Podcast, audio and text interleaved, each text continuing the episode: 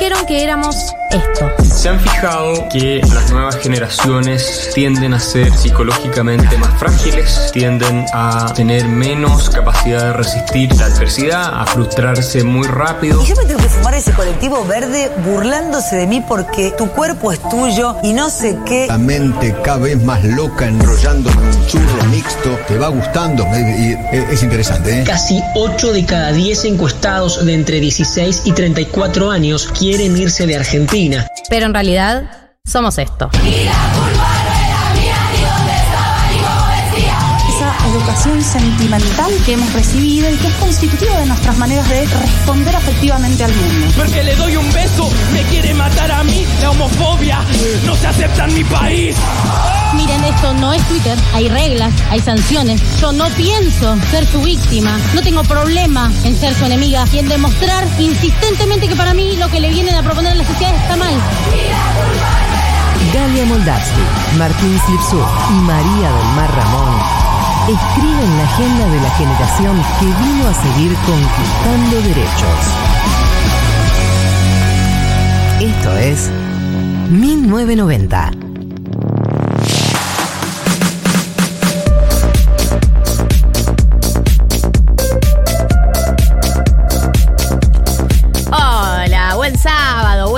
2 de la tarde para todos ustedes. ¿Cómo andan? ¿Cómo están? Bienvenidos, bienvenidas. Esto es 1990, otra edición y una alegría estar acá con ustedes. Hola Mechis, hola Marto. ¿Cómo te fue? ¿Cómo estás? ¿Cómo me fue? Me fue muy bien. Eh, conocí oyentas de 1990 en Salta. Ay, Esto ay, pasó. ay, ay, ay. Esto pasó. Estábamos arriba de, o sea, el punto final cuando te tomaste el teleférico de Salta. Oye, una, Es- una chica de mundo, ¿viste? Ya del ¿Viste cómo soy yo? me voy a Salta. Me voy a Salta y digo, yo me tomo el teleférico, no me importa nada. Sí. Me voy para arriba. Los gustos envidia. y llegamos al punto en el que te bajás del teleférico arriba. Y claro, había cinco oyentas de 1990 Encima que- cantidad, no una. Eh, que se acercaron a saludar y. No, igual también me encontré con más oyentas en otros contextos, pero bueno, este, este es el que más recuerdo. Ok. Que vinieron a saludar y nada, fue hermoso, fue hermoso, la verdad, fue espectacular y la pasé muy bien, fue muy lindo. Así que chiquillos ya saben, Empanadas, humita, esas cosas. empanadas, humita, vino y todo lo que pude hacer en las 36 horas que estuve, o sea, porque realmente no fue más que eso. Pero bueno, estoy muy contenta de estar acá también. Así Sí. que todo es alegría, pero más alegría es estar acá con ustedes. Te extrañamos. ¿Cómo les fue a ustedes el sábado pasado? Sufrimos tu ausencia, para empezar. Lógico, para empezar sí. a hablar. Siempre, o sea, de, de base eso, eh, pero la remamos, la remamos, llegamos a buen puerto. Sí. pero- Llegamos a buen puerto, nos contaron eh, muchos de los eslóganes de las ciudades de Argentina y Y eso fue muy sí. divertido de, las, ci- de las provincias de Argentina. Sí, ciudades también, provincias, todo. Encantan Nos enteramos que Qué buen- Campana, Ah, eh, sí. la Manchester del conurbano. ¿Ese es el eslogan? Es- Sí. La. Manchester La del Manchester conurbano. del conurbano. ¿Por Y eso debería a la, a la gente, digamos, atraerla. Hay mucha confusión. Yo no sé eh, qué pensar cuando me dicen Manchester. No, nada. Nadie no, sabe qué pensar. No tengo una imagen, pero lo que, lo que suponemos es que en Manchester eh, dicen, esta es la campana, Sí, La probablemente. campana de Inglaterra. la campana inglesa. Eh, así que eso fue muy divertido eh, y nada, estuvo Estamos bien. haciendo un resumen del programa anterior. Bueno, que anterior, Estamos igual. porque no nos vimos desde Ay. entonces. La gente tiene que saber. Eh, Sí. Para ponerte en autos. Amo la, ex- la expresión ponerte en autos es- y me No la imagino a uso alguien jamás. sentado en un carrito. muy- Nunca. Es muy de abogade. Siento Es que Cristina abogada. debe decir, poneme Sí, en autos. Poneme en autos. ¿No? 1407, hoy hay un programón. Bueno, bueno, bueno. Hoy hay un programón. Hoy realmente hay un programa. Tenemos una invitada el día de la fequia, que es una persona que nos cae 10.000 puntos, pero. En la 10.000 escala de 100 puntos. En la escala, de- claro, en la escala de 100 eh, nos cae 10.000 puntos. Es una periodista. eh, una de las que inauguró el periodismo de investigación contemporáneo, Sí, ¿no? no, La real. nueva línea del periodismo de investigación. Totalmente. O sea, parece chiste, pero no. No, no, Yo no realmente es chiste. lo siento. Yo creo que ella inauguró una nueva oleada de periodistas de investigación, que es el eh, periodismo de likes, Sí. el periodismo de stories, y algo que ahora ya tiene varias seguidoras, pero la creadora, por ahí lo pueden adivinar los oyentes, ¿quién creó? ¿Quién fue la creadora? La inauguradora, ¿existe esa palabra? Eh, la Eh, creamos, sí. La iniciadora eh, de el periodismo de investigación a través de stories. Hay Eh, una sola. Hay una Argentina. sola que, que llevó el, el stalkeo a su nivel más sofisticado. Sofisticado, A- esa es la palabra. Profesionalizó el Sí. Lo stalkeo. profesionalizó. Lo profesionalizó. Porque aparte hay algo que ahora en los últimos días estuvo muy en boga, que es mirar los seguidores. Bueno, Algo clave que no ella se hace algo que yo no entiendo como lo hace, que es ver quiénes son los nuevos seguidores de las personas. Como, primero, ¿cómo sabe que alguien dejó de seguir a alguien? Porque para saber que lo dejó de seguir, Tenés que estar todo el tendrías tiempo que viéndolo. saber Sí, lo antes seguía lo estaba antes, siguiendo, claro. ¿no? Sí. Y eh, los últimos seguidores de las personas, eso también. Bueno, toda una serie de. eh, un, un mundo que ha descubierto. Eh, menos mal viene para poder preguntarle, porque yo tengo entendido que antes Instagram sí tenía en orden los seguidores, pero creo que eso cambió. y también, bueno, cómo esta persona, esta persona que sofisticó el stalkeo, que lo profesionalizó, ha lidiado con las trampas que le pone la tecnología para su trabajo. Y en, el, y en el medio de todo su camino de periodista de investigación, pueden adivinar quién es en el 11 40 66 000. Eh, en el medio de todo lo que fue su carrera de periodismo de investigación, ella se transformó en famosa.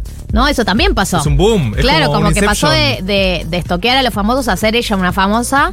Eh, ha estado en Masterchef Celebrity, decían todo, viste ya. Si no lo sacás, viste, tipo, tiene Le- cuatro patas. eh. ¿Le tiraron algún alguna primicia sobre ella en redes? Es una buena pregunta. Si le hicieron Sí, a la ella la. a ella. Yo creo que la gente vez. no. Digamos, la consume como famosa, pero no de esa manera. Ok. No de Tal la vez- manera de consumir su vida privada ni Tal nada. vez sabe de cómo eso. cuidarse también. Conoce Seguramente, mañas.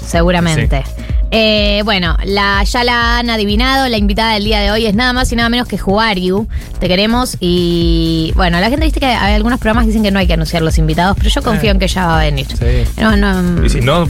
y si no, bueno, la, la prendemos fuego al aire, básicamente. La- la- nada, la hacemos mierda. eh, Juario va a venir el día de hoy acá, a 1990. Vamos a hablar sobre todas las cosas importantes, entre ellas. Buah, buah. entre ellas. Buah. Hablando de cosas que van a pasar en el programa de hoy. Este programa está en vilo. Este programa, eh, esta nación, eh, hay varias naciones en vilo. Te Varias pido, por naciones favor, en no, vilo. no, no, no le quites peso a esto que está pasando. Hay varias naciones en vilo y este programa en particular, como estandarte de Shakira, estamos todos muy tensos por lo que está pasando.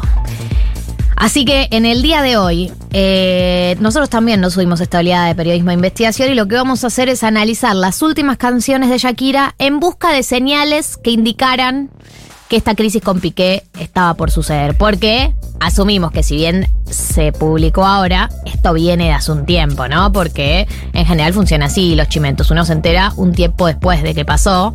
Así que hoy va a haber una especie de educación sentimental barra periodismo de investigación, barra busca de señales en las últimas canciones de Shakira para ver si ella nos estaba dejando mensajes. Si ella, nos- ella- quería que nosotros supiéramos. Sí, ella nos contó. eh, claro, es una educación sentimental, edición investiga. Sí, edición 1990 investiga. investiga. 1990 investiga.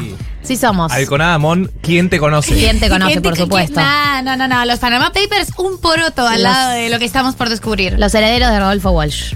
Sí somos. Sí somos. Así nos dicen. Así que eso va a suceder el día de hoy también. Hoy viene Juan Elman, el querido Juan Elman, sí. toda hoy, la carne eh, pone los fideos, que yo veo cómo es. Estamos todos. ¿Cómo es? ¿No? Estamos todos. Con el agua. Con el agua estamos todos. ¿Es los por el fideos. agua o los fideos? Pone, yo, Algo eso de siempre agua me y algo queda de la duda. Es, pone el agua, que estamos todos, o pone los fideos, que estamos todos. Pon los Y, pero fideos. depende, ah, o sea, el agua sola es medio aburrida, me parece. Por el agua, Para además poner. puede, uno pone el agua y la cantidad de cosas que se pueden hacer con un agua hirviendo, ¿no? No necesariamente son unos fideos, porque Claro. cómo aparecen los fideos, ¿no? En esta... Por eso medio raro poner el agua que estamos todos. Bueno, pero Es medio podría para- ser igual. también se Medio puede para tomar un mate. mate. Claro, medio para Claro, mate. poner el agua no a hervir, calentala pero que no hierva, porque estamos todos y, y queremos un, digamos, tomar mate, pero cada uno se trajo el suyo, Porque porque, no es buena idea COVID, compartir. claro. Así dice la expresión original. Ok, bien. Eh, viene Juan Elman y vamos a hablar de tu país. Tu país. Y tu país, me Tu refiero a María, porque ahí la- es la única de este programa que es de otra nacionalidad. A menos que alguien quiera. Te- ¿No? ¿Alguien quiere.?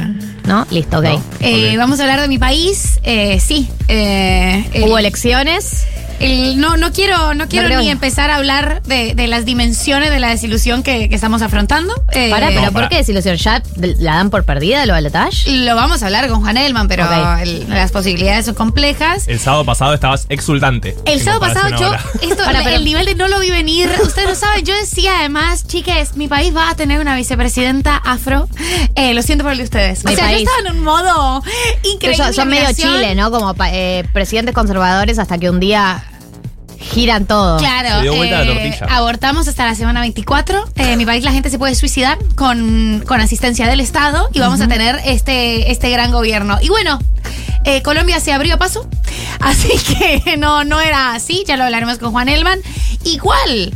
Lo de Shakira también es mi país. Vos no entendés, pero el nivel de grados de separación entre Shakira y yo. Yo creo que si nos esforzamos, Es dos grados, dos grados de separación. Mi papá le compró un reloj de uso a su papá. Bueno, eh, mi bueno, tía fue productora de su primera novela. Y, ¿Y la escribió una maquilladora. novela, Shakira? por supuesto, el Oasis. Antes de, de ser cantante, ella tiene un disco que nadie conoce que es Magia. Que tiene nombre de que nadie lo Magia, conoce. eh, 17 años me parece que tenía, el pelo, pelo negro así, eh, y actuaba en esa novela muy mala, era el Oasis. Eh, solo actuó eh, antes, es- antes ¿Era de... principal ella, ponele? Era la protagonista del Oasis. No tuvo mucho éxito. Mi tía, una tía la produjo. Y después Dejamos maquillador. un saludo a tu tío. Con todo- todos los vínculos con Eh, Shakira. todos los vínculos con Shakira somos casi primas, ella y Sí yo. son. Somos realmente parientas. Eh, bueno, entonces tu país va a estar muy presente en el programa de hoy. Vi a Juan Elman, que vamos a hablar de las elecciones en Colombia, y vi a Shakira, que estaba viviendo la separación eh, tras. ¿Cuántos años de pareja tuvo Y con Piqué? empezó en el 2010 con 12 Waka años de Waka. relación. 12 años de relación. ¿Se acuerdan que se conocieron en el videoclip de Waka Waka? ¿Se conocieron en el videoclip de Boca Boca? Claro, Mundial 2010. Esa relación. Pensé que ibas a decir en el clip de Privilege. Ah, también. Ahora quiero ver el video Pero esa relación, Ella eh, lo, lo invitó. Ah, había varios Había varios futbolistas. futbolistas, Claro. pero Ella se di- dice que ahí hubo flechazo. Él estaba Y- comprometido, digamos, sí. con una señorita que era amiga de Antonella y por eso se dice que Antonella nunca la quiso a Shakira. Bueno, eh, hay que hablar, otro tema Digamos que me todo. tiene medio preocupada, es que las esposas de la selección no están muy contentas con Tini.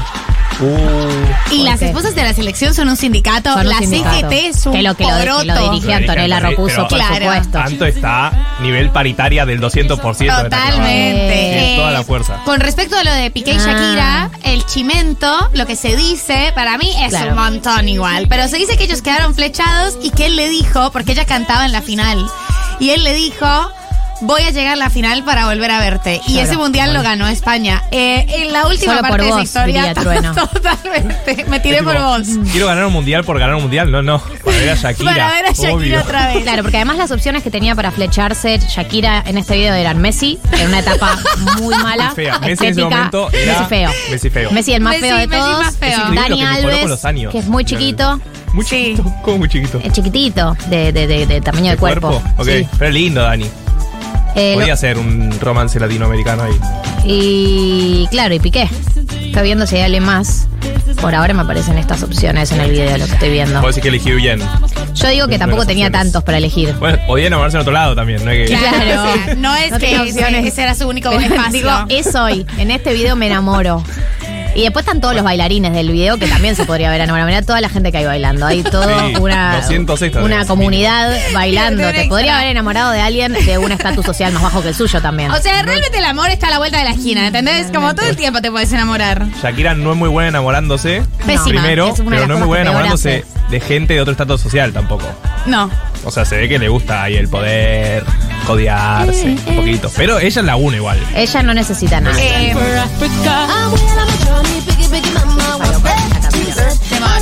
Bueno, todas esas cosas vamos a tener en el programa de hoy. eh, y por último, el glosario de eh, financiero. El No glosario financiero, no el glosario financiero porque estamos aprendiendo a invertir nuestro dinero. Hoy vamos a hablar, Marto. Sí, porque ya saben, con los amigos de Invertir Plus estamos aprendiendo a que nuestra plata no pierda tanto contra la inflación. Y una de las cosas que siempre, siempre, siempre, siempre, siempre, siempre, siempre, siempre, siempre, siempre salen Sí. es Mercado Pago. Dejo la plata ahí, no dejo la plata ahí. Vamos a hablar un poco más en general de los fondos comunes de inversión. Qué palabra tan aburrida. Sí, pero suena muy Suena aburrido. muy aburrida, yo lo sé. Suena complejo como para gente que ya tiene Ya tiene una carrera encima, Un decís. millón de pesos para invertir. Pro rico. Pro rico, Sí. ya lo dijo Martín Guzmán. Eh, no, bueno, es bastante simple y básicamente cómo funciona el mercado pago. Vamos a hablar de eso y vamos a ver si funciona o no, si conviene o no, para vencer a la inflación. Me encanta. Bueno, todas esas cosas y mucho más en el programa de hoy. Si les parece, eh, le damos rienda suelta a la música del día de la fecha. Arrancamos con The Cure, un tema bellísimo, bellísimo. Eh, recuerden que pueden dejar sus mensajes en el 11 40 66 000. A mí me gusta saber que están ahí. ¿no? Me gusta que el oyente silencioso se manifieste. Que no se quede siendo silencioso. Porque yo soy oyenta silenciosa, pero es lindo hacerle saber al otro que estás ahí. Así que está abierta la vía de mensajes. 11 40 66 000. Va a haber muchos temas para que opinen hoy. Así que tengan los dedos entrenados. Esto es The Cure eh, y el tema es Just Like Heaven. Vemos ahora a, a Miró, vedette transformista. ¿eh? Adelante, Cris. Bueno, no sé cómo tratarte, Cris, te digo la verdad. No sé, mi amor, cómo Sí, ¿por tratarte. no sé, señorita, señor, no sé cómo. Fui- votaste, ¿no? Por supuesto. Y bueno, ¿y en Sí, qué sí, me sí. votaste mesa de, de caballeros, no? Sí, sí, claro, por supuesto. Claro. ¿Cuál es tu verdadero nombre? ¿Querés decirlo o no? Mira, mi verdadero nombre es el que siento, el que quiero, y es Cris Miró. Con nosotros, Cris Miró. Muchas gracias, me salió bastante bien. Cris estás muy flaca. Estoy un poquito flaca, sí, toda mi mamá me critica, todo eso, pero a mí me gusta. ¿Estás haciendo un tratamiento para adelgazar? Hice, hice hace unos meses. ¿Pero por qué? Si estás re no eras gorda. No, no era gorda, pero ah, no te puedo contar mucho, pero hay... Ah, no, me tenés que contar. ya sé, ¿tenés algún señor, algún novio que dijo yo te quiero flaca? No. No, yo a los novios no le doy bola. En el momento que ella, que ella surgió, eh, no, existía la, no existía la diversidad, no se hablaba en la Argentina y me parece que cuando Cecilia Naroba se fue del Maipo y la subieron a ella fue un hallazgo en su momento. Soy vedette en el Maipo, es, es como... Y eso te da la oportunidad de, de poder exteriorizar todo, to- toda tu seducción, ¿no? Poder juntar todo esto que por ahí, esto que vos decías, escandalizar y estas cosas y provocar.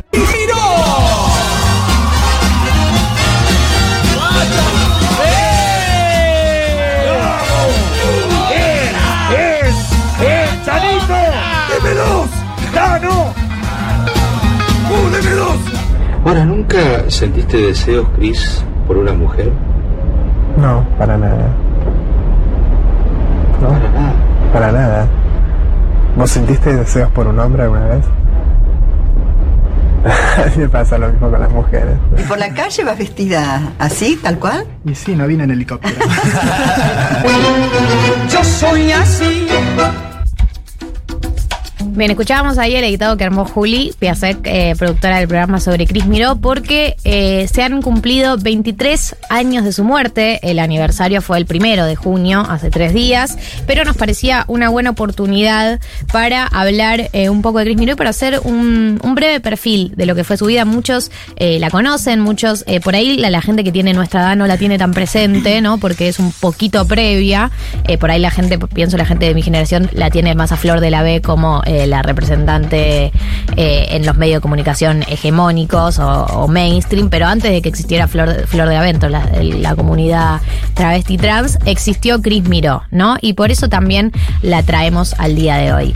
¿Qué es lo que sabemos un poco sobre cómo arrancó eh, su vida en los medios? Ella es eh, hija de un ex oficial de la Armada y una ama de casa, tenía un hermano más grande, cursó el colegio primario en una escuela mixta y en el secundario fue un colegio al que solo concurrían varones. Eh, Después de la secundaria estudió baile en la escuela de Julio Boca y actuación con Alejandra Boero al mismo tiempo que estudiaba la carrera de odontología. Anteriormente a su fama como vedette, había participado en la película Dios los cría de Fernando Ayala con Soledad Silveira y La China Zorrilla y en la adaptación cinematográfica del libro de Camus La Peste, dirigida por Luis Puenzo, película protagonizada por William Hurt, Robert Duvall y Raúl Juliá, en la cual interpretó a la mujer rata.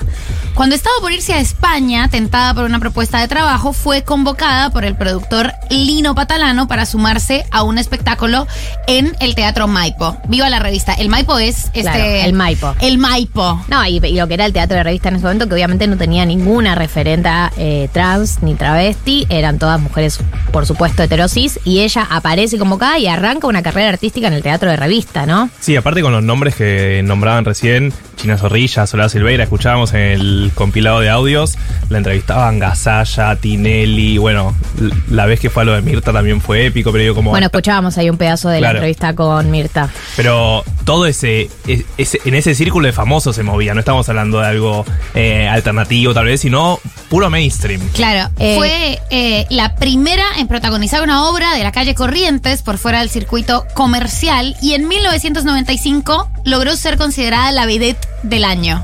Eh, esto tengamos en cuenta una época en donde no solamente, obviamente no se veía ninguna figura como la, la de ella, sino que eh, lo escuchábamos en las entrevistas de la época, eh, había mucha ignorancia e impunidad a la hora de hablar y ella tenía este modo eh, que supongo que también fue lo, debe haber sido lo que le permitió sobrevivir en el mainstream, que era siempre muy amable ante cualquier pregunta hostil que le hacían. De hecho, lo vemos en la entrevista que le hace Mirta Legrand, en donde le dice... eh, no sé cómo llamarte, señor, señorita, bueno, y tu nombre, qué nombre, como todo el tiempo pinchándola de una manera muy, hoy en día no sería tolerado, pero que eh, ella tenía esta amabilidad de siempre responder eh, de una manera, eh, no solo amable, sino como ella muy, muy dulce, tenía un tono, y, y- y parte de eso debe haber sido lo que le permitió sobrevivir en, en ese terreno tan hostil en una época en donde nadie lo hacía. No, eh, pero además de, de amabilidad, estamos hablando de esa entrevista de Mirta Legrand, eh, coincide como con su boom como vedette en el MAI, pues en 1995.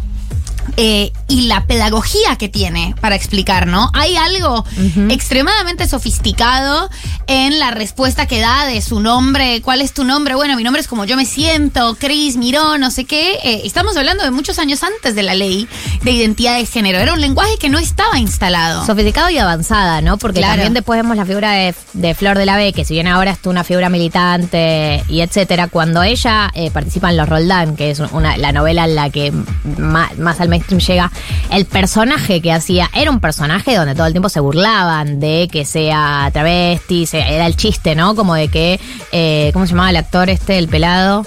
Eh, No el que hacía de la pareja de ella que la tenía escondida.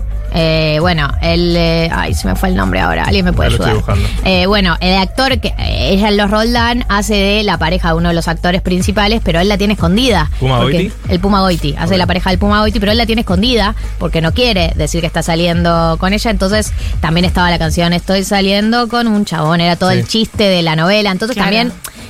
Flor de la B, que es posterior a Cris Miró, igual tenía un rol originalmente que era recontra estereotipado y recontra discriminatorio, un montón de cosas. De hecho, hoy Flor de B hace un revisionismo de lo que fue en ese momento. También Claro. a veces son las condiciones que te dan y que tenés para entrar a los medios de comunicación. Pero todo el chiste de los Roldán era que el Puma Goiti la tenía escondida y ella entraba por la ventana, me lo acuerdo perfecto, eh, a verlo porque él no quería blanquear que salía con, con ella. Eh, entonces, bueno, ella tiene, ¿no? El, el- el- el punto más alto, ¿no? Como decía recién Mechis, en el 95-94, donde eh, hace toda, toda esta etapa en calle Corrientes, en el circuito eh, más comercial, en el Maipo. Pero en el año 97 empieza a dejar sus funciones, eh, no solamente en el Maipo, sino, también en la costa atlántica, que era donde eh, ella estaba haciendo en ese momento, por chequeos médicos. Empieza a dedicarse a presentarte en el disco La Diosa, que es a lo que se dedica hasta mayo del 98, donde fue un poco... eh, empieza, empieza a eh, caer su carrera artística porque ella empieza a tener problemas de salud. Eh, una, finalmente, ¿no? En el año 99 fallece a los 33 años de edad. Una de las cosas que aparecen de su biografía que me parecen súper interesantes y que hablan un poco del rol que tenía ella en ese momento es que en su momento sus amigos y familiares y gente cercana dieron a entender que ella había fallecido por una afección pulmonar, pero que años después el hermano dijo que eh, había sido por HIV, pero que no quisieron decirlo porque en ese momento había todo un prejuicio alrededor de las personas que tenían HIV y el vínculo entre los travestis y el HIV. eh, entonces, que ella no quería reforzar ese estereotipo. Eh, ¿Qué es lo que dice el hermano? La asociación entre HIV y homosexualidad era un masazo frente a lo que se estaba construyendo y me pidió que no lo dijera, sobre todo a mi mamá. Eso lo dijo muchos años después el hermano. Claro, además es como hay que, hay que tener en cuenta el, el título de, de, de Chris Miró era La novia travesti de Argentina, algo muy relacionado a su belleza y como a, a una belleza eh, que des- era despampanante eh, y que casi que, que- que era directamente transgresora del género. Después... Ella, que lo contaba Flor de la B en una de sus columnas, como Flor, la Flor, eh, perdón, la faceta columnista de Flor de la B me parece espectacular. Sí. eh, y escribió una columna para Página 12 sobre su vínculo con Chris Miró y decía, ella se ve un poco presionada eh, por, por el mainstream y por esos cánones de belleza tan hegemónicos a ponerse finalmente los implantes eh, de senos, que nunca había tenido tetas Chris Miró, eh, y ya se los pone medio avanzada en, en su carrera.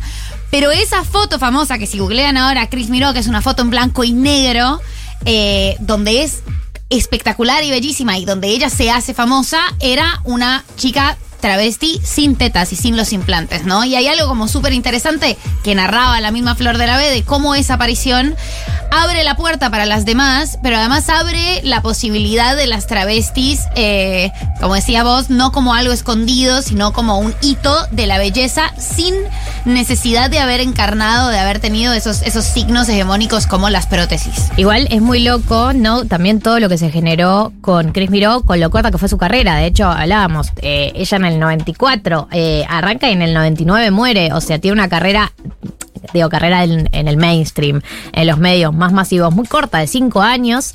eh, pero aún así creo que fue se transformó en un ícono rápidamente. De hecho, que le nombren la vedette del año, por encima de todas las otras eh, mujeres eh, heterosis que debía haber compitiendo. Habla del nivel de ícono que tiene y que al día de hoy to- todavía todas las... Yo he leído muchísimas entrevistas a, a travestis y a, personas que han vivido su infancia en esa época que cuentan cómo la figura de Chris Miró los ayudó a sentir que había una representación de lo que eran de su identidad en los medios mainstream. Así que a pesar de, de tener una carrera en los medios tan corta, eh, marcó una, un signo y una señal para muchísimas personas. Sí, en el libro Las Malas, que si no lo leyeron, obvio, súper recomendado siempre, eh, eso queda muy claro, ¿no? Como eh, la figura que era Chris para, para toda la población trans. Eh, y además de recomendar Las Malas, también recomendamos la entrevista de Página 12 que da el hermano, que muy bella, con Franco, Tor Franco Torchia. Eh, y la entrevista con Mirta también. Ver esos 5 o 10 minutos, no sé bien cuántos son, de, de Chris hablando con Mirta en los 90, hablando, es realmente increíble. O sea, lo ves hoy en día y es un nivel de, de disruptivo eh, total. Y es hermoso. Así que siendo 4 de junio a 23 años de su muerte, que se cumplió el primero de junio, pero aún así decidimos elegir esta fecha para hacerlo igual, recordamos a Chris Miró y hacemos un perfil sobre ella. Eh, Netflix está haciendo una biopic sobre su vida, así que ojalá próximamente podamos verla bien representada en nuestras ficciones también. 1990. Tu plan de sábado a la tarde. O cuando se te libere un ratito.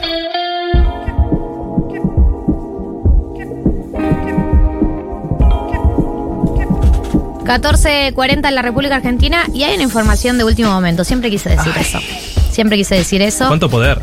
Eh, y es que eh, acaban de informar desde distintas fuentes, pero vamos a citar a la nuestra, que es Gaby Pepe. De la casa. De la casa, Gaby Pepe de la casa, eh, eh, que al parecer Alberto Fernández le habría pedido la renuncia, sí soy, le habría pedido la renuncia al ministro de Producción Matías Culfas. A ver. Vamos a retomar, Vamos para vamos a retomar. vamos para atrás. Todo empieza el día de ayer. Estábamos ayer, se cumplían 100 años por IPF. Alberto y Cristina se muestran juntos, de nuevo.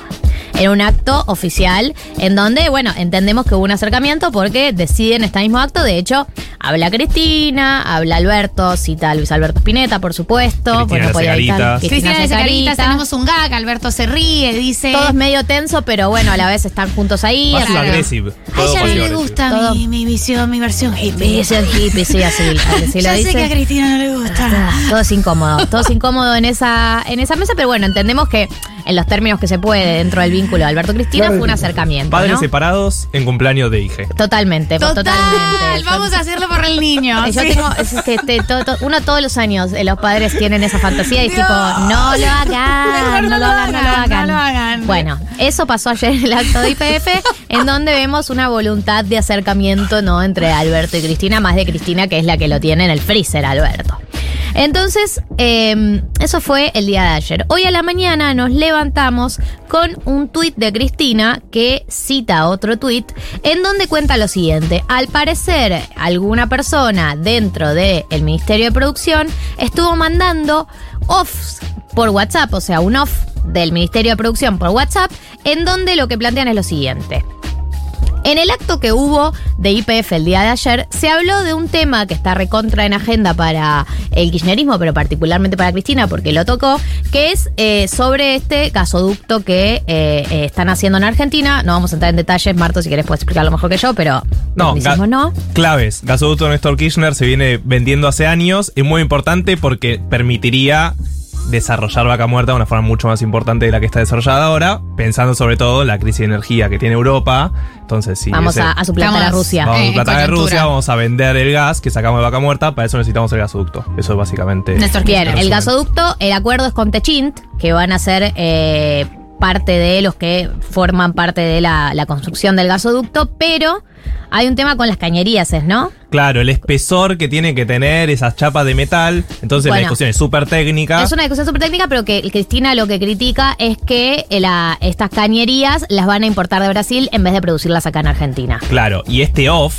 que dicen que salió del Ministerio de Desarrollo Productivo, que lidera o lideraba Matías Culfas, eh, decía que en realidad la culpa de que Techín tenga que importar es de un funcionario de Cristina, que hizo mal el pliego de licitación y pidió algo muy específico que solo podía entregar Techint importándolo de Brasil. Bien, entonces un poco eso es lo que pasa hoy. Hoy Cristina dice, che, me llegó este off, ella cita eh, un tuit donde es una captura de WhatsApp de la persona que, a alguien a quien le llegó el off, en donde el off, en el off dice lo siguiente, eh, porque además arranca haciendo referencia a una de las frases de Cristina, que es la de la lapicera, que ar- el off arranca diciendo, la lapicera la tienen que usar los funcionarios de Cristina, que son los que fijaron las condiciones para darle la construcción de las cañerías del gasoducto de Vaca Muerta a Techín, ¿no? Entonces, ella cita este off en donde le están pegando literalmente a ella y a todo su equipo, eh, y dice lo siguiente, muy injusto y sobre todo muy doloroso que este tipo de ataques lo ejecuten funcionarios del propio gobierno del Frente de Todos.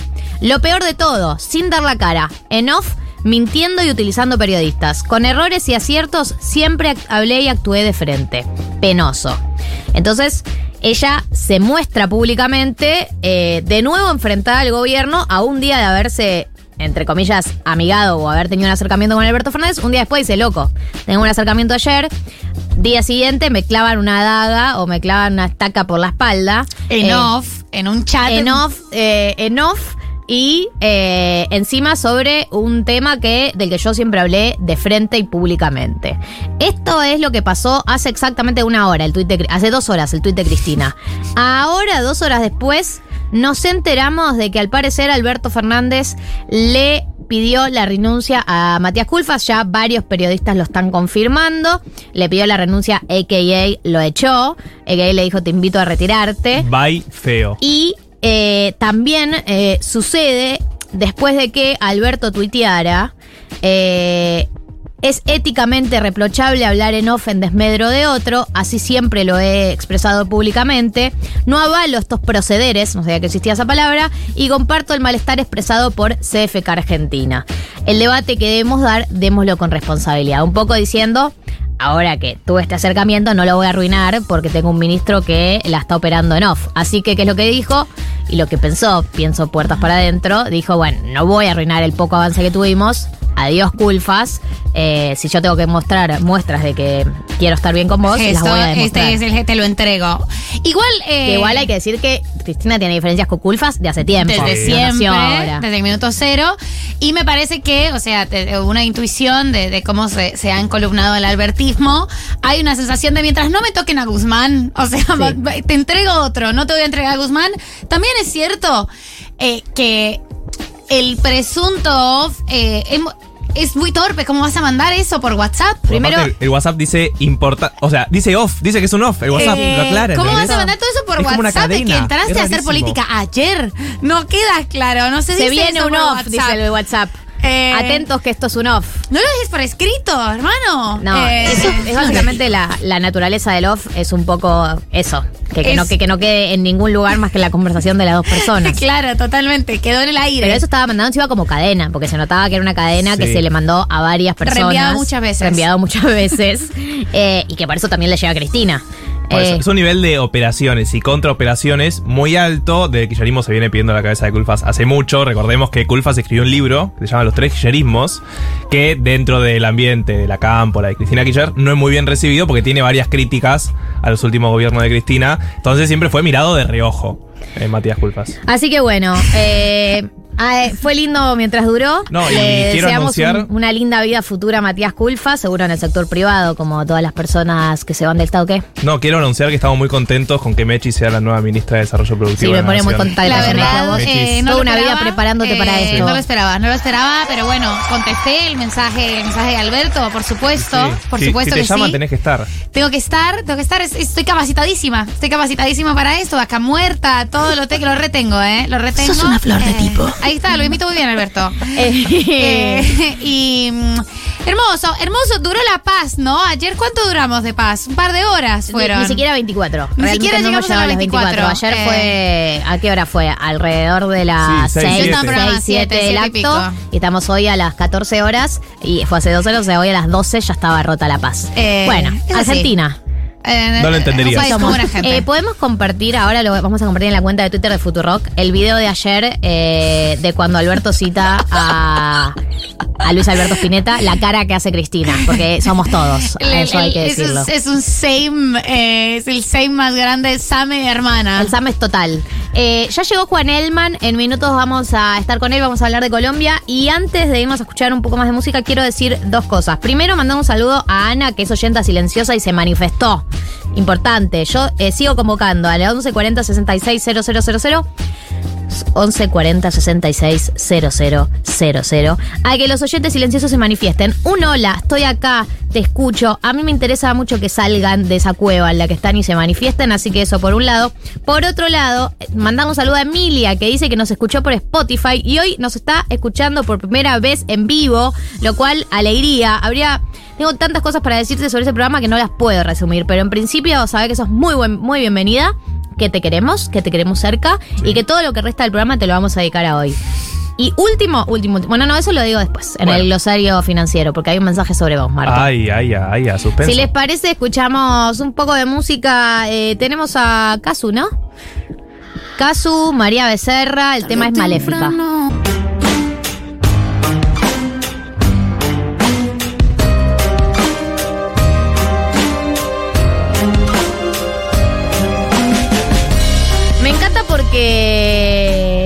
Hay muchas personas manifestándose en el WhatsApp y esas son las cosas que a mí me gustan. Escucharlos, eh, leerlos acá, nos dicen acá oyente silenciosa, me encanta 1990, a mí me encanta que vos estés, que vos escribas.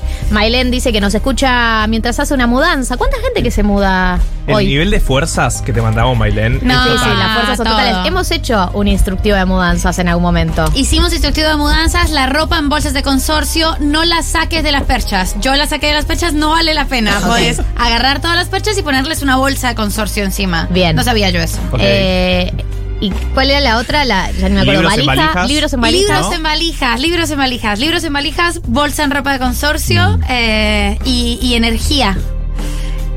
Perfecto. A ver qué dice la gente. Buenas querides, aquí oyente silenciosa, nacida en 1980, escuchándolos desde el primer programa.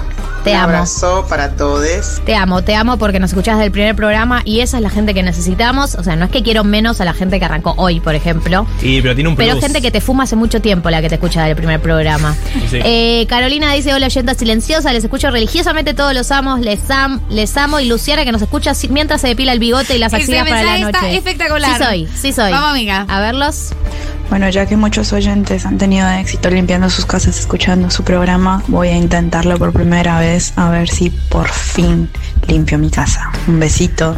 Bien, inténtalo, somos nosotros. Estamos eh, el empuje que necesitas. Me encanta. Acá nos dicen, los escucho mientras me, co- me cocino unas milanesitas. No interactúa mucho, pero les quiero mucho. Me encanta, me encanta imaginarlos a ustedes en todos los escenarios en donde nos están escuchando. Una persona mudándose, una persona depilándose el tegobi y una persona cocinando unas milanesitas. Eh, acá nos dicen, eh, hola hermosa, los escucho todos los sábados. Me encanta el programa. Saludos desde Bahía Blanca. Hashtag oyenta silenciosa. Es una tendencia. Eh, hola chiquis, estoy, soy Iris y espero el análisis de Shakira desde No Bother. Va a ser más contemporánea. eh, la, la- son, son sus últimas canciones, porque Sí. la, la vida Piqué es la vida reciente de Shakira. no tuvo tantos discos últimamente, eso también No, es, es la vida reciente, musicalmente la más desafortunada. digamos todo. Sí. Eh, Pero no por eso eh, hay menos material para investigar. No por eso hay menos material para investigar. La Shakira enamorada es una, es una Shakira particularmente sosa. Eh, esto, Sí. esto, se, esto se ha visto, esto se ha visto Digámoslo. analizando su carrera. Para mí, Día de, Una enero, eh, Día de Enero no es una canción de enamoramiento, sino una canción de ella necesita que Antonito se quede con ella. Está tratando de, de retenerlo. De retener. Es una canción de retención. Es, es ese momento, está Juan Elman, les aviso, porque ya está Ah, con ya. nosotros, Ah, podés, opinar. Hola. Hola, ¿Cómo Juan, están, bienvenido. Eh, ¿Sabes qué es Días de Enero? Es ese momento de la relación en donde ver. decís, no está bueno construir desde la exigencia, desde exigir, como que no está bueno ese lugar, pero no lo puedo evitar. No. O sea, no, no, no quiero ser la persona que te exige, pero no puedo evitar estar en este lugar. Eh, y bueno, es como un círculo medio vicioso. Es como el de la Gat Bunny, ¿no? Como yo no soy celoso, pero ¿quién es ese cabrón? Pero dicho de una manera un poco menos. Eh, Menos borde. Todavía no analizamos el nuevo disco de Bad Bunny, está pendiente. Lo que pasa es que es muy largo, Es muy tiene largo, 23, 23 temas, boludo. Es muy largo y tiene el lado A y lado B increíbles. tiene. Ese es el tema también. Sí. ¿Cuál dejas afuera? Sí. Bueno, bueno, No, ves ahí, ahí- ya, ves ahí ya generas un punto de discusión. Sí, hay muchos para Hay dejar mucho, afuera. Hay mucha caca en ese disco. Hay mucha caca. Hay, Sí. hay- Pero, hay- hay ¿Vos 11 eras badbanera? Soy principio? pero tengo criterio. No, no acepto cualquier cosa. Tiene un punto. Eh. De hecho, el tema Yo no soy celoso, Juan. pero ¿quién es este- ese cabrón? Es literalmente eso toda la canción, casi. Bueno, bueno, ves ahí otra vez me tengo que pelear con vos ahora. Aquí ya la entra- piñas. Entra dentro de los 10 temas buenos. Eh, debo decir que ahora que estuve en Colombia, fui un día a la ciclovía, que es el mejor evento que, que tiene Bogotá. ¿Qué es la ciclovía? Disculpa. es eh, como que la avenida Corrientes y las avenidas principales los domingos son solo para, para bicis y, y transeúntes. Ah, Increíble, buenísimo. Eh, y estaba caminando y me hablaron en inglés. Y lo primero que pensé fue, y aunque haya sido una extranjera, está en tu propio país. y lo, lo canté. lo Y canté. se lo dijiste en la cara. Se lo yankee. dije, se lo dije, se lo dije a la persona. A ver qué dice la gente. Same. Hola chiques, acá acostado escuchándolos. Horizontal. Eh, mi prima fue una de las chicas que sacó la foto con Galia cuando se bajó el teleférico y me la mandó ni bien se la sacó o ni bien Galia la publicó para refregármelo en la cara. Yo la Pero yo también. tenía una foto con María del Mar en la fervor de Córdoba y se la refregué a ella en la cara. Me encanta, refregándose fotos con, con estas humildes Mandanos la conductoras foto. de radio. Eh, sí, yo eh, la subí también porque me emocionó mucho. Me encanta conocer eh, oyentes de distintas partes, así que yo también la subí, la foto con las oyentas. Acá nos dicen, hoy mi compañera cumple 40, así que estoy llenando la piñata para que explote la tafies esta night. No sabía que... Ah, bueno, ok, estoy viendo la piñata. ¿Y? Ok, sí, claro, no es de golosinas. ¿De qué? Ah, bueno, claro. sí, era un poco La- obvio. Claro, yo dije, se ¿No? siguen usando las piñatas, la ingenuidad, ¿no? Es Ay, yo total. sigo sin entenderlo. Hay drogas, Juan. drogas. La María es la droga, La Juan. María es Igual, la droga. podía, podía tener muchas cosas. Claro. Dice, mamá golosinas me parece una buena idea. Total, Para o sea, empezar no- a hablar. no me parece despreciable. Igual drogas y golosinas también. Es- Claro. Si estás drogado y vas a una fiesta con una piñata, es un planazo. Sí. Eh, yo me imagino tirada en el piso intentando recolectar todo. que todo, Porque de chica yo nunca era la que rompía la piñata, siempre la que recogía las obras del piso.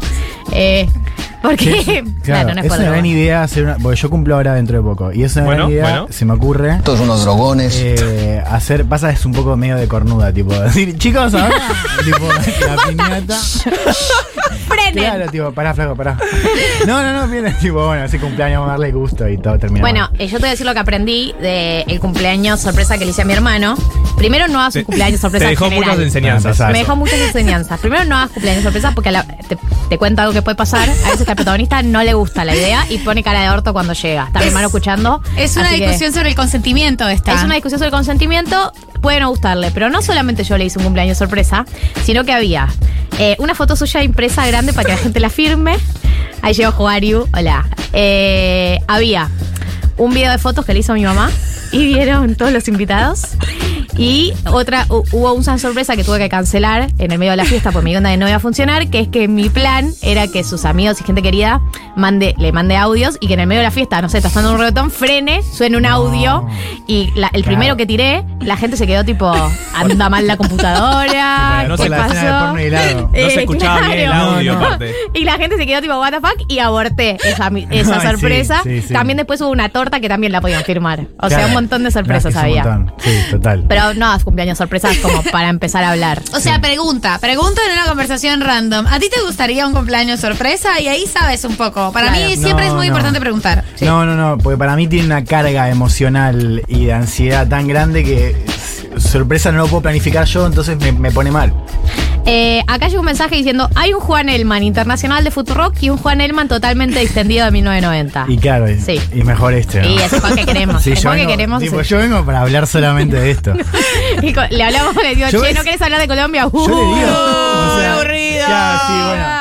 Para mí esto es como mi perros de la calle personal. O sea, tipo, yo quiero ser Harry. O sea, lo amo, Tenés que reírte mucho si sos Harry. Claro. Eh, pero bueno, muchos mensajes vamos a retomar, porque hay mucha gente contándonos en qué contexto nos están eh, escuchando. Como por ejemplo, acá nos dicen eh, que nos escuchan haciendo su emprendimiento, arroba Gubia Rosa, que veo que son unas especies de. No sé cómo definirlo, porque es muy linda el dibujo y la artesanía. Es como un cuadrado de madera que tiene como un creo. dibujo que no, no sé bien cuál es el rol, si se cuelga, si es para apoyar. creo, creo, sellos, ¿eh? listo, Sí. no dije nada. Eh, acá que carician alma, al alma volver a escucharles, eh, escuchándolos mientras diseño la serie de yoga para mis alumnos. Bueno, todos ustedes contándonos cómo nos escuchan. Eh, sigan mandando mensajes porque vamos a retomar esto. Si les parece una tanda, Juan Elman ya llegó Juariu y todas las cosas que tenemos por delante si es que entran.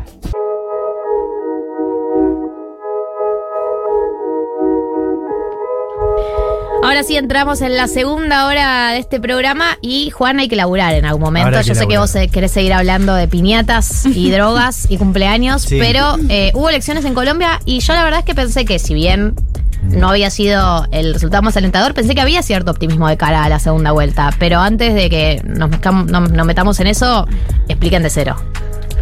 ¿Le Se metés miran. vos o- Alguno de los dos. dale. Juan, dale, quieren, ¿Quieren lo que hago yo. hablemos nosotros, Gali? Bien.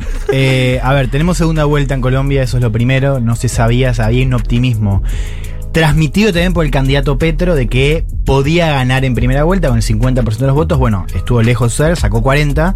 Claro, ahí empecemos con lo primero. Petro saca 40 puntos. Petro, candidato de izquierda, es la elección, la mejor elección de la historia eh, de la izquierda en Colombia. O sea, nunca eh, sacó tantos votos y nunca estuvo tan cerca del poder. Recordemos, Colombia nunca tuvo un gobierno de izquierda en más de 200 años de historia. Para empezar a. a María siente. Claro. Ahora, Petro de todos modos tenía confianza que si, si no ganaba en primera vuelta, al menos iba a disputar la segunda vuelta con el candidato de la derecha. Fico Gutiérrez, un candidato que no era uribista de pura cepa, el uribismo es el movimiento que domina de algún modo la política colombiana hace ya 20 años. Un candidato apoyado por uribismo que suponía Petro iba a ser más difícil, o mejor dicho, iba a ser más fácil de vencer en segunda vuelta. Lo que pasó fue que hubo una sorpresa, un poco ya se venía viendo en los últimos días, la sorpresa fue que Rodolfo Hernández, un candidato que se vendía como outsider, si bien no lo era, había sido alcalde de Bucaramanga, o sea, una ciudad chica del norte de, de Colombia, un tipo con un mensaje muy en contra de la casta política, contra los politiqueros y con un mensaje muy centrado en la corrupción y con un mensaje de austeridad también muy fuerte. Bueno, ese tipo llega a la segunda vuelta y por eso ya el clima de la primera vuelta fue menos festivo que lo que suponía, porque el escenario que tenemos hoy es un escenario de Petro Hernández, donde las encuestas, si bien no están dando un escenario de mayor, de una cosa así, eh, de mucha distancia, a pesar de que no está eso, sí eh, es un escenario más cómodo para Hernández, ¿no? Porque tiene el apoyo de todos los candidatos que quedaron fuera de la segunda vuelta, sobre todo el candidato de la derecha que no pudo llegar a la segunda vuelta. Sí, la situación es muy preocupante porque además, bueno, le, le dicen eh, el Caribbean Trump a, a Rodolfo Hernández. Es una Mm. pelota loca, no es es una granada sin seguro, o sea, no... Claro, eh, porque su, su- su línea es antipolítica, anticorrupción y algo más, Su ¿sabemos? línea es antipolítica, eh, anticorrupción, pero es un tipo que viene de la política. Es un Mm. tipo con una larga trayectoria política, fue concejal con una larga trayectoria política y con una larga eh, trayectoria de causas por corrupción, Sí. además. Tiene, a ver, empecemos para ver quién es Rodolfo Hernández, este candidato que tiene buenas chances de gobernar Colombia. Primero, Mar lo decía muy bien, es un tipo que no es ajeno a la política, o sea, fue alcalde de Bucaramanga, una ciudad es la quinta ciudad más grande de Colombia, pero no es una ciudad eh, muy importante, eh, de, de Santander. Un tipo que ya eso es importante porque ya el tipo se vende como un tipo de, no rural, pero sí un tipo que habla un lenguaje diferente al de Bogotá o de Medellín, ¿no? O sea, una cosa medio eh, chabacanería, lo decían ahí, ¿no? Un tipo Sí. que habla con groserías, a que se, se muestra como es. Y es un tipo que es cierto, fue concejal del Partido Liberal en los 90, pero era un tipo que ni siquiera iba a las sesiones. O sea, fue concejal básicamente porque el tipo era un empresario muy conocido allá, un tipo que construye viviendas, hizo su carrera como empresario construyendo y vendiendo eh, eh, viviendas para pobres. O sea, sobre todo para pobres. Y un dato que es un dato medio boludo, pero el tipo Nos fanático de Argentina. Mirá. Muy fanático de Argentina, fanático de arquitectura argentina. Y el tipo le puso, a, a- el tipo arma viviendas y barrios. Y lo armó inclusive en pie de cuesta, que es un municipio más pequeño que Bucaramanga. O sea, una ciudad, un pueblo. Y le puso a estos barrios que construye ciudades, o sea, nombres de ciudades argentinas. Entonces tenés en pie de cuesta, tenés eh, Barrio Buenos Aires, Barrio Palermo, Amo. lo cual, digo, porque alguien quisiera replicar, digo, ya con uno se alcanza, ¿no? Eh. Junín, que me parece, digo, Junín, o sea, entra Junín ahí. Eh, y bueno, ahí el tipo empieza a construir, gana mucho dinero y con este mensaje ya en contra, en ese, en ese caso de la elite política regional, gana la alcaldía de Bucaramanga, donde hay algunas cosas que decir, digamos, que son importantes porque nos muestran la única experiencia de gestión que tuvo el tipo. Fue un tipo que no cumple todo lo que prometió, el tipo había prometido muchas obras de infraestructura, inclusive también em- empleos para jóvenes, bueno, eso no lo cumple, pero sí cumple algo que eso explica por qué el tipo se va a la alcaldía con buen margen de popularidad. Que es que el tipo logra sanear un déficit muy alto que tenía el municipio, o sea, más de 200 millones de, de pesos colombianos, y lo deja en superávit. ¿Cómo lo hace? Bueno, justamente recortando lo que él dice el gasto en político. O sea, Mm. esto que él está vendiendo en esta campaña ya lo logró hacer como alcalde, y también decía Mar, tiene una mancha de, de- de escándalo de corrupción, que es que em, él en- se propuso cambiar el sistema de la basura en, en su, su municipio y ahí parece que se le iba a dar la, la licitación a una empresa tecnológica, Vitalogic. Al final no sale esa, esa licitación, pero a los meses se revela que el hijo de Hernández había cobrado una comisión de un millón y medio de dólares para hacer lobby a favor. Mm. Esa es la mancha que tiene Hernández, que es un juicio que todavía no, no, se, no se concretó. Se espera para después de las elecciones. Ahora, ¿Con qué lo comparamos? ¿no? Vos decías esto del Trump colombiano. Bueno, ahí aparecen eh, diferentes comparaciones. El tipo cuando se le pregunta a quién admira, lo primero que responde es Manuel López Obrador. Andrés Manuel López Obrador, Mm. presidente de México, progresista.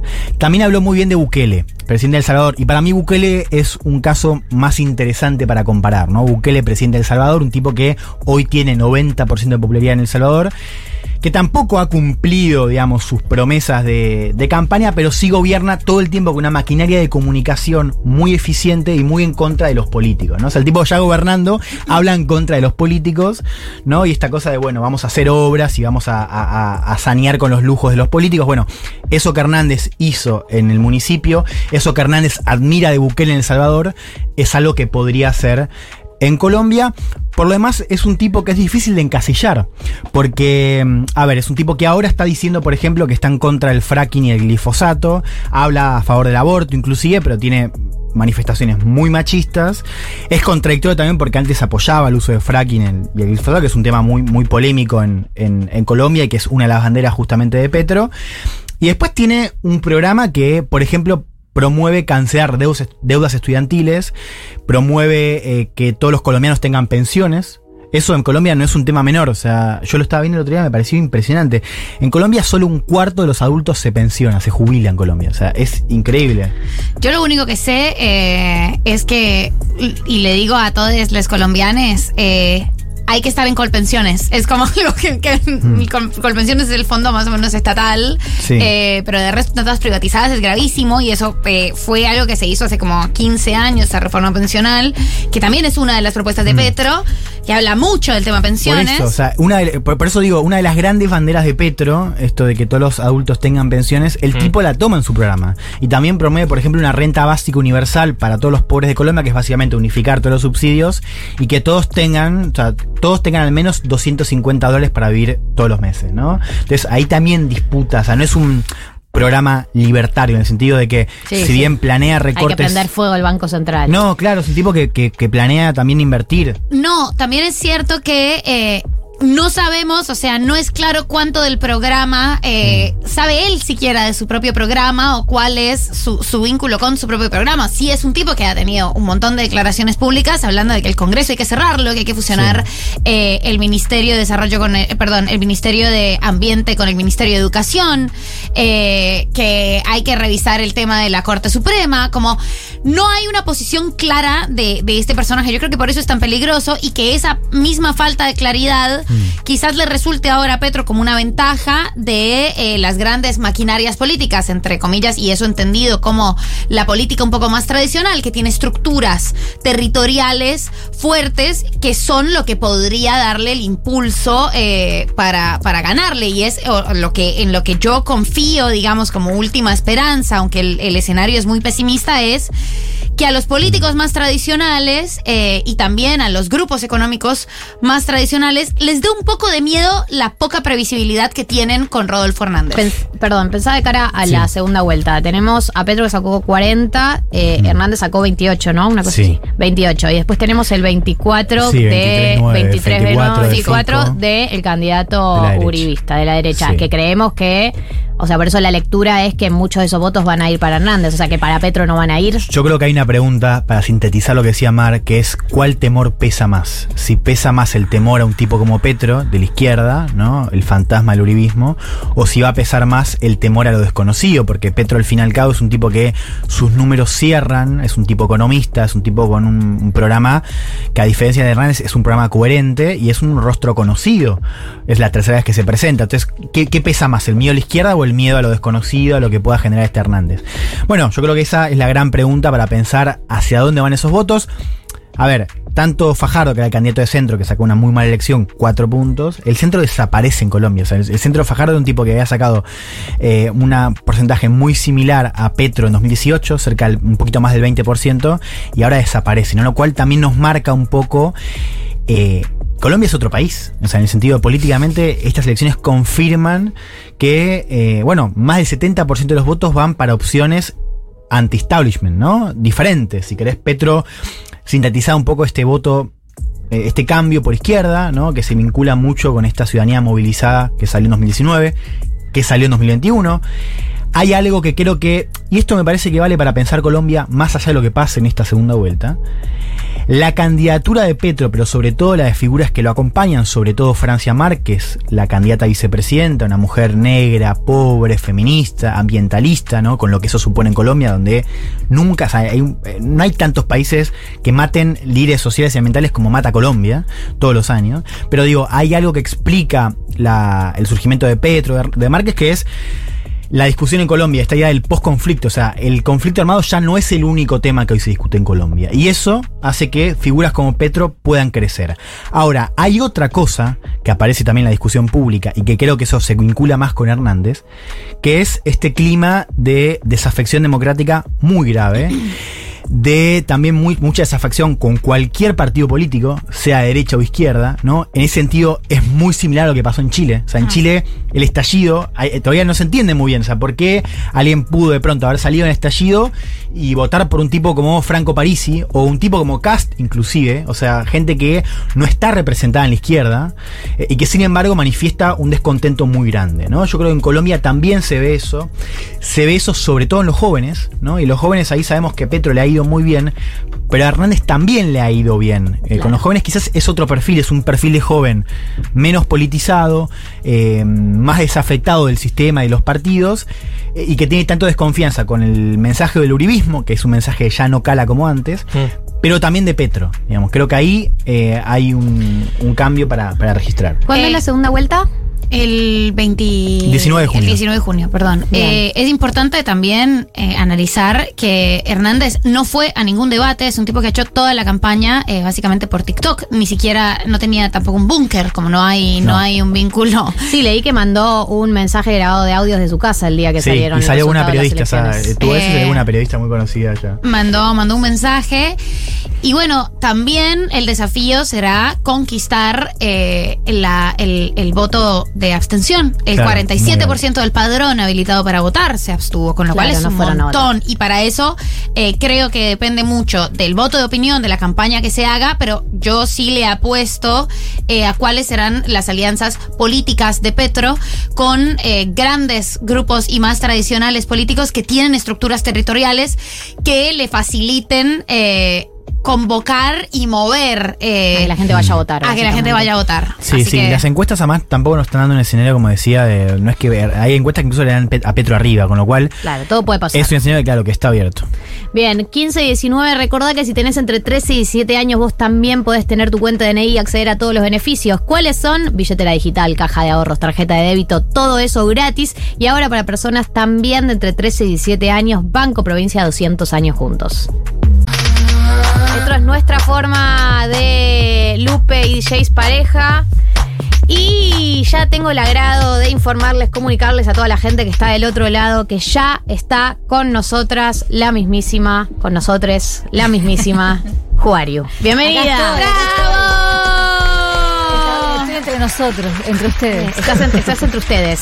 Eh, estamos muy felices en que estés acá porque te seguimos de ese evento, el Ay, famoso de ese bueno, evento. gracias. Eh, la primera pregunta que tengo para ti es em, ¿cómo ha sido el cambio en tu trayectoria, en tu estilo de vida, en la vida en general, desde que empezaste, que eras vos estoqueando famosos, hasta ahora que sos, sos famosa?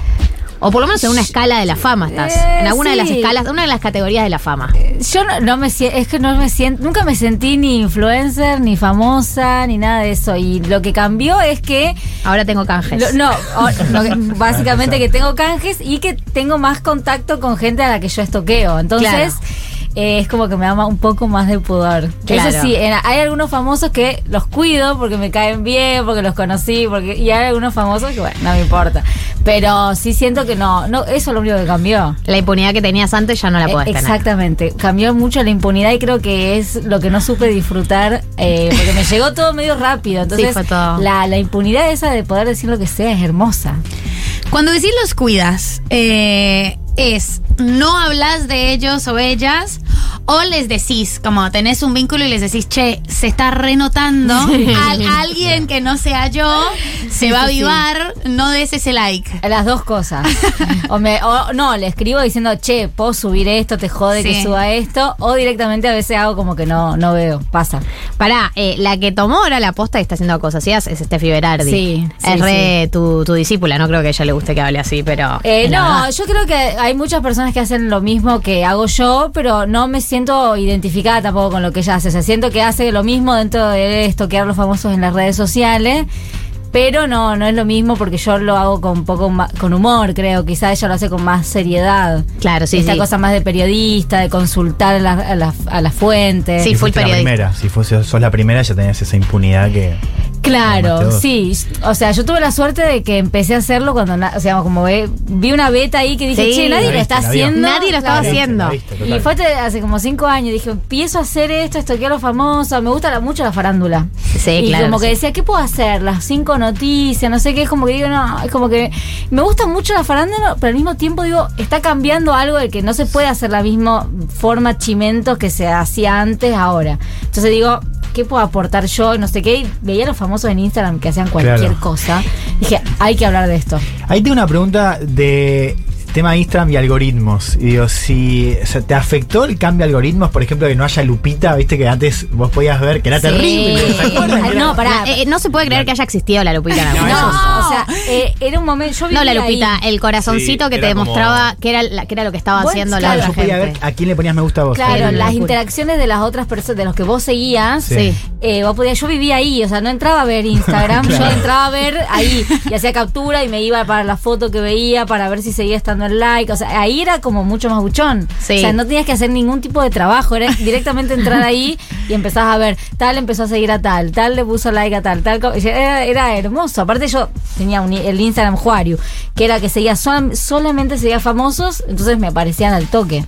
Después ya me lo fue, me fueron cortando un poco las piernas, pero se fue Eh, reinventando. Estamos hablando con Juario y con Vicky Breyer. No, no dije tu nombre, ¿no? Sí, Medio no. como tu nombre artístico. Sí, sí, sí. No, no, nadie me llama Vicky, digamos, de. Pero para tu gente cercana. Sí, o sea, Claro. nadie me dice Juario. Na- claro, te- es raro, nadie te dice, che, Juario. No, nadie, Y en la nadie. familia queda raro, aparte. Rarísimo, pero nunca me dijeron, imagínate mi hermana, "Ay, ¿cómo andas Juario? Raro. No, no, no, no, nadie. Y an- antes decías que te gustaba mucho la farándula. ¿Te sigue Sí. gustando? ¿O Sí. ya estás un poco más cansada? No, me gusta mucho la farándula, igual creo que hay una cuestión, ahora lo miro con melancolía, siento que la farándula que vivimos antes no la vamos a volver a vivir ahora, o sea, hay que aceptarlo. O sea, ya no vamos a tener las mismas peleas que teníamos antes, las mismas cosas que pasaban antes, ya no pasan ahora. Ya pasó toda, pasa todo por Instagram. O sea, ya no hay tipo, va a ir Wanda Nara, Claro. intrusos a contar y todo. Yo me quedaba en la siesta y no me podían mover hasta ver qué pasaba, qué decía, cómo lo decía. No sé, se hacía un evatez de, no sé, Vanessa En y vivo, claro. Claro, Ay, sí, qué- no. Y qué- la Tauro la acompañaba al baño para que haga la pis y no, era, era hermoso. Yo pienso, por un lado es verdad que hay cosas que ya no vimos, pero por otro lado no te da la sensación, es una percepción personal, pero pa- por ahí compartís por ahí, ¿no? De que igual en la tele siempre están atrasados unos 10 Sí, años, re. digamos, o sea, es- Yo- a pesar de que incluso haya panelistas más jóvenes o lo que sea, y están al tanto de muchos de los debates No, que bueno, se dan, pero- ellos siguen en algunos parámetros que no, no cambian. Porque la tele también te lleva a eso. Tipo, no sé, tenés. Vos estás, eh, vos querés en Bendita llevar- mucho claro. tiempo. Bueno, en Bendita no me pasó porque era como que yo, obviamente que tenés parámetros, ¿viste? No podés hablar de gente que la gente no conoce. O sea, la gente que ve la tele, que ve, la gente del público que ve la tele no conoce. Entonces ahí te limita porque por ahí hay cosas graciosas que no importa quiénes son, importa lo que es. Qué sé yo, había unos influencers en el momento que no los conocía nadie, pero que daban caridad con canjes. Tipo, y se sacaban foto con los pobres y le decían, estos chocolates son de tal que les... Y era, me parecía, me parecía aberrante y al mismo tiempo decía no puede suceder y hay que ponerlo y no no los conoce nadie. Claro. y hay cosas así en la tele como que hay unas limitaciones de si no lo tiene que ser muy masivo para que lo pongas. Pero en Bendita me pasaba de que podía llevar mi, el material que yo quería. Bueno en Intrusos también me pasaba bastante eso pero tenés tipo Trae el embarazo de Mica Viciconte. ¿Qué me importa que esté embarazada Mica Viciconte? Yo decía como, o- o mostrar los días previos, los días que, no sé, nació el bebé de Mica Viciconte. Mostremos la- las redes cómo muestran al bebé. Y vos te quedás como diciendo, ¿y eso a quién le importa? Sí, eh, el ejemplo de Mica Viciconte de, la de gracia. de la disonancia entre la tele y el interés Yo no real es yo no tremendo. entiendo. Mirá que a mí me interesa cualquier categoría de famoso, Sí. pero la, la verdad que el embarazo de Mica Viciconte es una cosa que más me chupa un Claro. huevo. Le hicieron un Instagram al bebé, a bebé antes de que naciera. Sí, sí, ya y tiene ya un tenía montón. como 100.000 seguidores. Y bueno, sí. ya- imagínate que si tenía canje antes, para mí los, los, los niños traen traen Claro. canje bajo el brazo. O sea, eh, tener hijo es, para la farándula, es tener canje asegurado por, no sé, varios años. Es increíble. Pero bueno, sí, la tele sí va más vieja. Yo, por ejemplo, ahora no veo programas de Chimento. Antes veía, pero no me perdía uno. Veía el trasnoche de Viviana Canosa, veía Intruso, veía todo lo que había de, de Chimentos. Y ahora no, no, no me, no me, no me hablan a mí. No nos, o sea, siento que no hablan al público. sí. Claro, es otra, no sé, gente gritando muy exaltada o gente hablando muy seriamente de temas que vos decís, eh, blanco, estamos hablando de Sí. una boludez. O sea, entiendo que le demos un poco de seriedad, pero tratemos de, no sé, reírnos un poco de lo que sucede. Eh, bueno, ahora Lucich intentó un poco hacer eso, ¿no? Con los escandalones, Sí. que igual lo hace para mí todavía con eh, cierta malicia. El, es humor, Sí, yo pero creo con que no cierta se, malicia. No se termina de entender eh, para dónde ir. Es como que para mí no tienen muy en claro qué códigos usar. Porque, por ejemplo, hablar de las redes y de repente poner ¿quién tiene cara de, de lesbiana? Creo que hace todo un segmento y vos decís como ¿Qué? hombres que tienen cara de lesbiana. Entonces, como que lo no mirás sabía y que decís. hacía eso. No, yo no puedo. Sí, hace eso. Alexa Y Claro.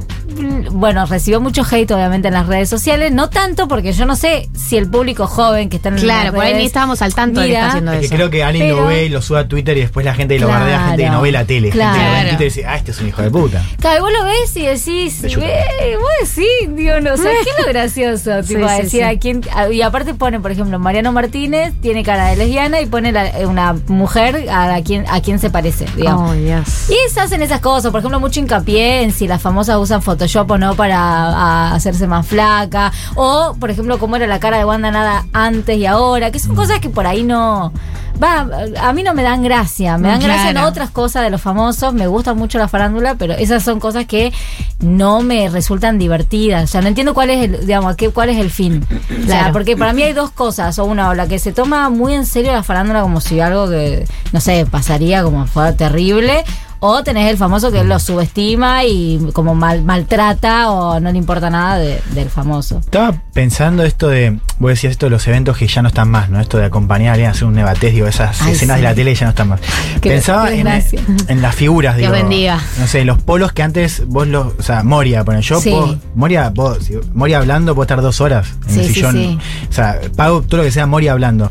Digo, me pregunto, digo, ¿hay otras figuras ahora como que puedan ser eso? Digo, esto de de norte vos- así. Claro. Qué difícil. Creo que ese es el problema. Creo que hay muchos famosos eh, ahí, como que no, te- no termina de haber como una categoría que vos decías, no sé, creo que Wanda hoy podría ser. Wanda, no es la que Pampita. habla, Pero Pampita, pero no son las que hablan, pero sí son las que son buscadas para ver. No sé, La ¿viste China que- cuando habla. que ahora todos pero no hablan tan bien. No, no. Claro. Papita sí. No se pelean, no es que van y dicen, Claro.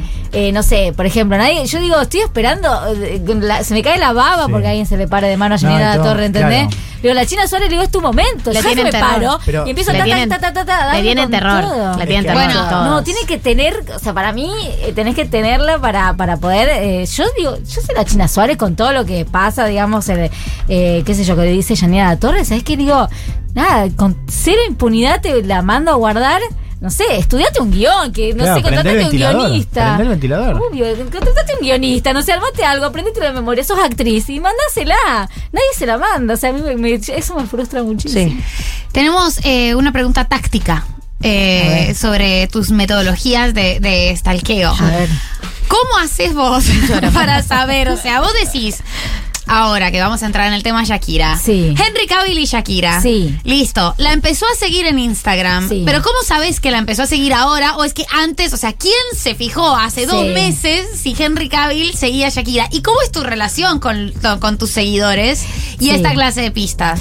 Mira, hay un error en Instagram que, digamos, no, no, no mirando desde el celular, pero mirando desde otro lugar, bueno, la computadora, entras a Instagram y te tira la- el orden con el cual fue la última persona que seguiste. Ah. Y no, digamos, si entras como incógnito, hay como una forma de ver que te tira la, la última persona que, se, que te siguió. Claro. O que vos seguiste. Como era antes. Eh, tengo una última pregunta antes de que vayamos a, a una tanda y es, bueno, ha pasado todo este tiempo, has arrancado estoqueando, te has convertido en una figura, estuviste en Masterchef, que es eh, la- eh, el reality más visto Sí, post pandemia.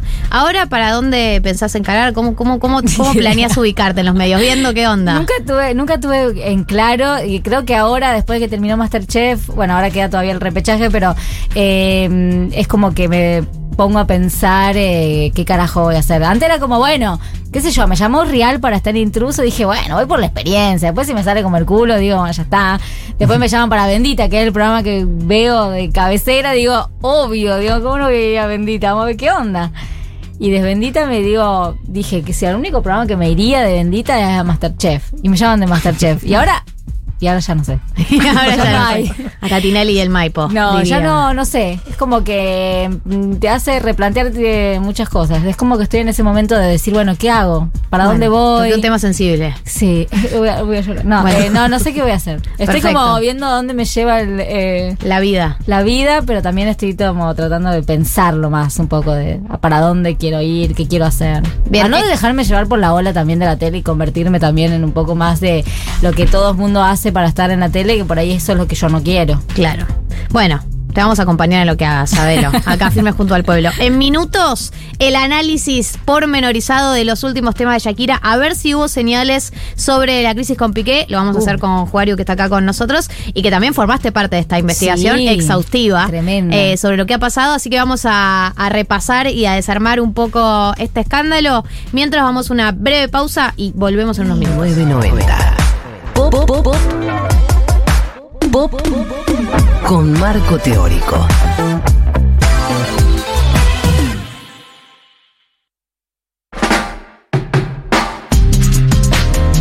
Bueno, 15.40 y llegó el momento de analizar lo más importante que está pasando en el mundo en este momento. ¿Culfas? ¿Quién No. te conoce? No, no es eso. Eh, no es el acto de Cristina y Alberto ayer. Es la separación de Shakira y Piqué que nos enteramos a partir de los medios que es oficial ya, Sí, que sí. anunciaron que se separan. Se vino a pique. Se vino a pique rápidamente. bueno, perdón. Se vino a pique. Ah, a muy pique, bueno. sí. Ahí está, Ahí, ahí. Perdón, está, está. me faltó a la tilde. Marta me tuvo que hacer una seña. Se porque- repiqué, hay un montón de Claro. que no puedes parar. ¿Qué, es, ¿Qué pasó entre Shakira y Piqué? Que nos enteramos al día de hoy, después de muchos rumores en la semana, que oficialmente estaban separados y ya en plan eh, define el tema custodia de los niños, etcétera. Sí. ¿Qué sabemos de la crisis más reciente? Y lo que sabemos es que lo- se rumorea de que quizás eh, Piqué le metió los cuernos con eh, la mamá de Gaby, que es un jugador de- del Barcelona, digamos. Un gran jugador de las juveniles. ya, sí, ya bastantes veces le metía los cuernos. Eso es lo que iba a decir. ¿Cuántas, yo, crisis de Shakira y Piqué, ya escuché por lo menos Sí. tres o cuatro a lo largo de los últimos años? Sí, sí, sí, ya se escuchó y ella salió a desmentirlo. Por eso subió una foto, creo que el 14 de febrero, el Día de los Enamorados, ella sube una foto como estamos Sí. re- eh, enamorados. Él era muy obvio, o sea, leyendo las redes, él era muy obvio que estaba separado de ¿Por qué Shakira lo porque, viste, empezabas a subir muchas selfies de vos mismo, Sí, era sí. como... Ese era un momento. Lo que- sí. Si ustedes entran al Instagram de Piqué. Scrollea y es todo fotos Eso fue de hace él. un año, Muy, pero además sorry. medio, y medio raro. Perdón no que lo diga así, pero muy No. pete. El Sí. Instagram, el feed de Piqué en este momento, todas selfies, A ver, a ver. afeitado. Sí, No, una y atrás de la cara otra. Medio, Muy en primer plano todas. También. todas. Y Sí. yo lo que digo, perdón que lo diga en voz alta, eh, es la misma cara que debe poner cuando te manda una dick pic. Sí. No tengo dudas, tampoco pruebas. Sí, sí, sí. Es Y- com- tiene esa misma Estoy cara. segura. Porque además la haces del ángulo de abajo. Sí, si ustedes sí, ven las selfies que subió. Malo en las últimas selfies. en las últimas semanas son todas del ángulo medio de abajo. Ah, vos sí, ¿desde abajo o desde arriba? Desde, Desde abajo. abajo. Entiendo que la dick pic es de abajo. flaca, increíble. Ah, es de muy Ah, claro. Y bueno, porque el ángulo te favorece. Es de gente flaca, Es gente supuesto. flaca. Por supuesto. el por supuesto, por supuesto. Eh, la foto más pete que subió es esta donde tiene los botines colgados en el cuello. La cara que Full pone. foto Y pete. medio como de nene, medio también una cosa No, medio- no, es Eh, tristísimo. casando. Él, él se puso, digamos, se pusieron de novio con Shakira cuando era re, re pendejo, de haber 25 tenido, tenía. claro, muy pendejo. Bueno, 25. tanto, ¿viste? Basta de 25. decir que la gente de 25 es muy joven, no son tan Eh, jóvenes. sí, Igual, son muy jóvenes. si la tiene gente. 25, Muy sí. jóvenes. La gente de envidia, 25 es muy eh. joven. eh, ella tenía 35, ya que lleva 10 años exactamente. Ella, además, eh, lo contamos al principio, deja a Antonio de la Rúa presuntamente por Piqué. Eh, en el medio se rumorea que ella tiene una affair con Alejandro Sanz. Es una vimos affair un que está chequeadísimo, Sí. lo la- sabemos. por la- de por el la época del video. videoclip, Claro, sí. la época de la tortura. Y después estuvieron circulando unos videos entre ellos. Eh, Ah. Mi pregunta es. ¿Es aquí la oportunidad, además de los No, Supermanes ya de pasó, Alejandro, Alejandro. Sanz? Ya ¿Vos pasó. decís que pasó? Ya le pasó Sí, la hora, Alejandro Sanz. Shakira está no. intacta y Alejandro está en está picada libre. Está siguiendo como loca a actores de Hollywood. Claro. Es por ahí, Shakira. Por favor. el de Superman, eh, Sí. que además viene de verla en una alfombra roja y flashear. Hay un Este- Y video. aparte hay que decir que este video, el video ese que él flashea en Cannes es como hace cinco años. Ah, sí. O sea que ella, para mí, eso generó como una- un problemita con Piqué, viste que se puso celoso, no sé qué. Entonces no se seguían. Corta, o sea, ella empiezan los rumores de crisis con Piqué y ella qué hace, lo empieza a seguir a él. Ah, claro. ¿quién? Él es. Él es Henry que- Cavill. él. Se llama el actor de Superman. Ah, el de Superman. ok. Y también la empezó a seguir eh, A. Chris Evans, el mismísimo empezó- Capitán América. Exacto. Eh, quiero decir una cosa más. O van a hacer una película, digamos, de los superhéroes y Shakira vendría a ser alguna ¿Te de tormenta o- Claro. Que vamos a ver una nueva etapa de Shakira, yo no tengo ninguna duda, porque la separación siempre les hace iniciar una nueva etapa a las famosas, les famoses.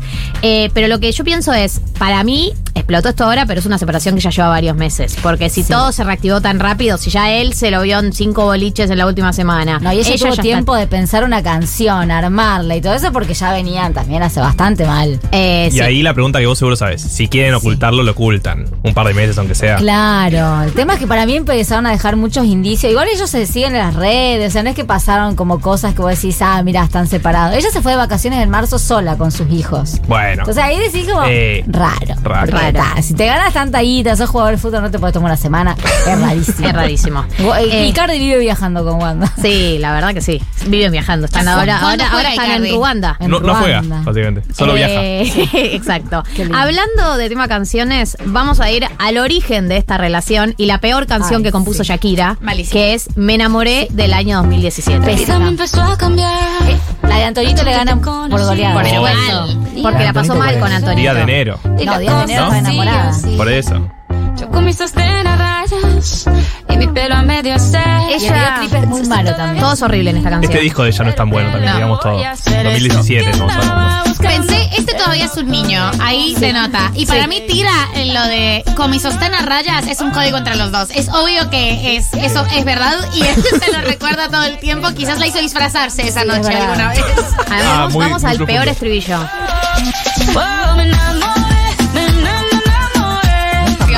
Lo vi solito y me lancé. Malo. Pero además mira esta parte, mira esta descripción. Mira qué cosa bonita, qué boca más redondita. Me gusta La barbita, de Piqué, Es verdad que tiene, y tiene una boca muy linda, pero todos los diminutivos me dañan. Mira esa boquita, me gusta esa barbita. Bailé hasta que me... ya, ya, ya lo dijiste boteando. Es que ella, que ella lo debe haber dicho así.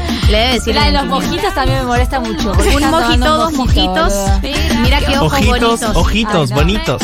Todos los diminutivos. Me quedo otro ratito. Y Contigo yo tendría 10 hijos. Y, pero dice, empecemos con un par y tienen dos. Claro. Empecemos por No sé si en ese momento ya tenían hijos. Yo creo que acá. Sí, porque 2017, 2017, así sí, que sí. Sí, pero es, Eh, por es. Piqué. Bueno, igual aparece Piqué en el videoclip. O sea, no porque estamos descubriendo algo muy importante, pero. Ustedes que, se- que saben más, sobre todo la señora acá, María del Mar, digo, eh, en términos de composición y de letras, Sí. las de Shakira, las tristes son mejores que Por las supuesto, enamoradas. esta, acá está cegada y estoy Listo. esta mierda de lo vi, los ojitos y la barbita y me Ay, no, lancé. no, no. Mojito, Todo mojito. cringe, ¿Qué es esto? todo Es-. Entonces todo ahora debería venir un señor tema. Estamos esperando, estamos esperando y de hecho el tema con Raúl Alejandro es un muy buen tema. Hace a mucho tiempo Shakira no sacaba un buen tema. La Shakira vengativa, la Shakira, la Shakira Sí. dolida. Mi hipótesis con Día de Enero es que ella estaba mal con Antonito de la Rúa y la tira en modo esta es mi última salvación. Para mí, no, lo que puede ser que estaban pasando, digamos, como que ellos estaban mal por una cuestión de que él estaba mal por el padre y ella como que quiso hacer una canción para abrazarlo, digamos. Claro, ok, medio reconciliación. Acompañarlo. Porque es linda la canción, la Es escucháis y es como que... La canción es No, es espectacular. hermosa. Eh, Este, este me enamoré, el tema de justamente el enamoramiento de los dos y por lo tanto muy mal tema, porque la Shakira enamorada compone mal. De acá nos vamos a ir al tema Nada, que es el 2017 también. Caminando sobre un mar de Ya empezá, cambiamos el ritmo por lo menos. Ya es como más deep. Más triste. Claro, es como, es que tiene la vara muy alta esta, este estilo, porque me hace acordar a Moscas en la casa, ¿entendés? Si no. Sí, nunca vas a poder volver No. a componer algo así. Acá es un tema donde ya está extrañando. Sí. Extraño tu voz. Extraño tu voz. Un tema para el olvido también. Estoy en tierra de nadie, me hace Claro, porque ella se fue a vivir a donde vivía Piqué o qué? ¿O no Yo no vivía sé dónde vivía ella antes de que.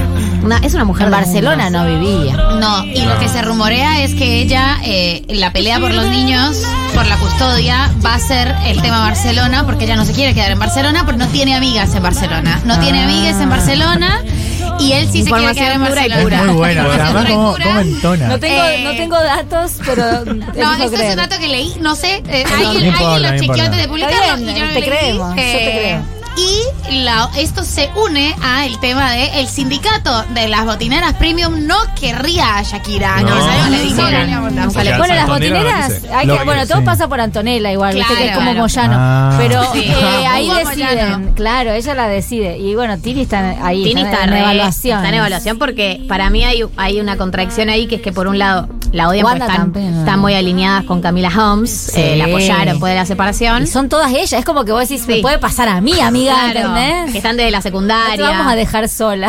Pero por otro lado, para mí Tini es muy escuchada en la casa de los futbolistas. Lo- todos los nenes, todos, Todos los los nenas, nenes. todas las nenas y nenes de los futbolistas escuchan Tini. Entonces.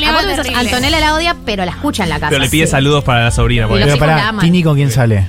¿Cómo? Con ¿Estás De Paul. jodiendo, Juan? Me la confundo con María Todos los portales de noticias hace como cinco meses. Es Con- literalmente Cortale el micrófono. De Cortale el Paul. micrófono. Con Con De De Paul. Ah, ah, entendí. jugador, jugador muy importante. Ah, sí, sí. El, el mejor amigo de Messi en este Con momento de la selección. sí. Ahí está. Bien. Es re pesado. Y en el año 2020, por esto, por eso decimos que estamos oliendo que esto ya venía pasando, sale el tema Me Gusta. Primero a- arranca con la Sí, la, la, con, la, la, con la. un nivel también bajo, digamos todo. Porque no es la mejor época de Shakira en general. Aclaremos que oscurece. Dejémonos ya de estupidez. Esta no es Shakira, por si no te dieron cuenta. Esa nube. Ah, llevamos peleando más de un par de meses. Pero Shakira escribió, esto es importante. Shakira, escribió partic- Shakira. participó de la escritura, sí. Viste que escriben entre mucha gente. Trato de empezar una conversación. Mira, acá, pero no me das ni un poco de Ahí ya. Piqué le- no le estaba prestando atención porque en, en la última canción habla de eso. Como Quieres saber siempre, lo- quieres hacer siempre lo que te da la gana, Upa. pero quieres arreglar todo en la cama. Bueno, ¿Ves? con una selfie. Porque habla de dos caras en la última canción, de que dices una cosa y haces otra. En el 2020, además, Piqué publicó como en el 2018 ese video en el que le daba un balonazo, le daba un pelotazo, eh, lo que ya para mí eh, sentaba un precedente sobre un vínculo raro, Sí. un vínculo choto. No me causa gracia que No me me causa gracia. ¿Por qué lo subís a Instagram? Eh, no- perdón, no, pero eso es un tarado. Eso es un, es un le causa pene, gracia. es un idiota. Sí, Eh, esas cosas. 2020 empieza la cuarentena, Shakira empieza a estudiar filosofía en la Universidad de Penn. Sí, no me hace, hace su curso de filosofía en la Universidad de Penn. Eso también puede hablar de una crisis porque uno ni bien empieza a estar en crisis con la pareja, empieza a hacer cosas. Enriquece Cursos su hacer un curso. No, Voy a pero además voy a estudiar fíjense, filosofía. estoy pensando, es, es ¿dejó la carrera? No, la terminó. Porque vos imaginate lo que sería una Shakira recargada, vengativa con filosofía. O sea, una Shakira que, Es que es lo que estamos que esperando. tiene Oda a Marx. Claro. Sí. ha, ha hecho Oda a Marx. Imagínate lo que sería. Lo que una- estamos esperando es el banquete de Platón. Eh, Claro, estamos esperando sería- no, eso en forma de despecho. Pará, y for the record, este tema no está tan mal, ¿eh? O sea, ahí diciendo con vos un poco otra vez. Pero este es un buen tema, boludo. Y vamos ¿Sí? a ir a, Eh, la evidencia No, total, ella la 20 de- evidencia absoluta. El 20 que de marzo ella publicó una, una foto y puso Gerard no me deja decir estas cosas públicamente. Pero solo él con su heroísmo, o sea, flaca, ¿qué Piqué no me deja publicar esta cosa? Soy Shakira, amiga. O sea, hacer- publica lo lo que quieras. No me deja publicar estas Sí, cosas. No, porque no. habla de él, como que le Había- salido campeón, creo, Sí, que se lesionó y él no me deja hablar de estas cosas, para. El vínculo entre ellos, o sea, los gustos de Shakira han sido muy cuestionables y una maquilladora de Shakira. La, la cantidad de fuentes que está citando La María. cantidad, eh, sí, decía que, eh, que cuando ella se cortó el pelo, el chabón le dijo, no, no te vuelvas a cortar el pelo, a mí me gusta el pelo largo. ¿Piqué? ¿Qué? Piqué. El nivel de Eh, como que- cancelado. sí, como que piqué. No, bueno, hay un, eh, lo- los fans de Shakira que son, es, creo, no sé si el fandom más grande, la verdad que nunca vi una cosa así. Hay un hashtag que dice cancelar, cancel, bueno, está en la algo así, cancelar a Cancel, Piqué. cancel Gerard. Sí, cancela a Piqué y después todos, si ven los comentarios en la última foto de Piqué, son tremendos. Vamos a ir a la evidencia total y absoluta, eh, donde está toda la verdad, que es el tema Te felicito, que sacó con Raúl Alejandro.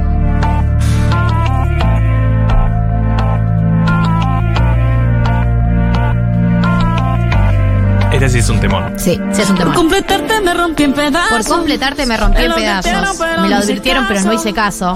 Me di cuenta que lo tuyo es falso. Fue la gota que rebalsó el vaso. como que ya venía mal y esto rebalsó el vaso. Esta canción salió hace una semana. Sí. Sí. La cantidad de, de visualizaciones que tiene esta canción ahora. Yendo. Eh, ¿Cuánto tiene? Ya te digo, set- no sé cuántos millones. Eso no me cabe duda. 66 millones. Continúa.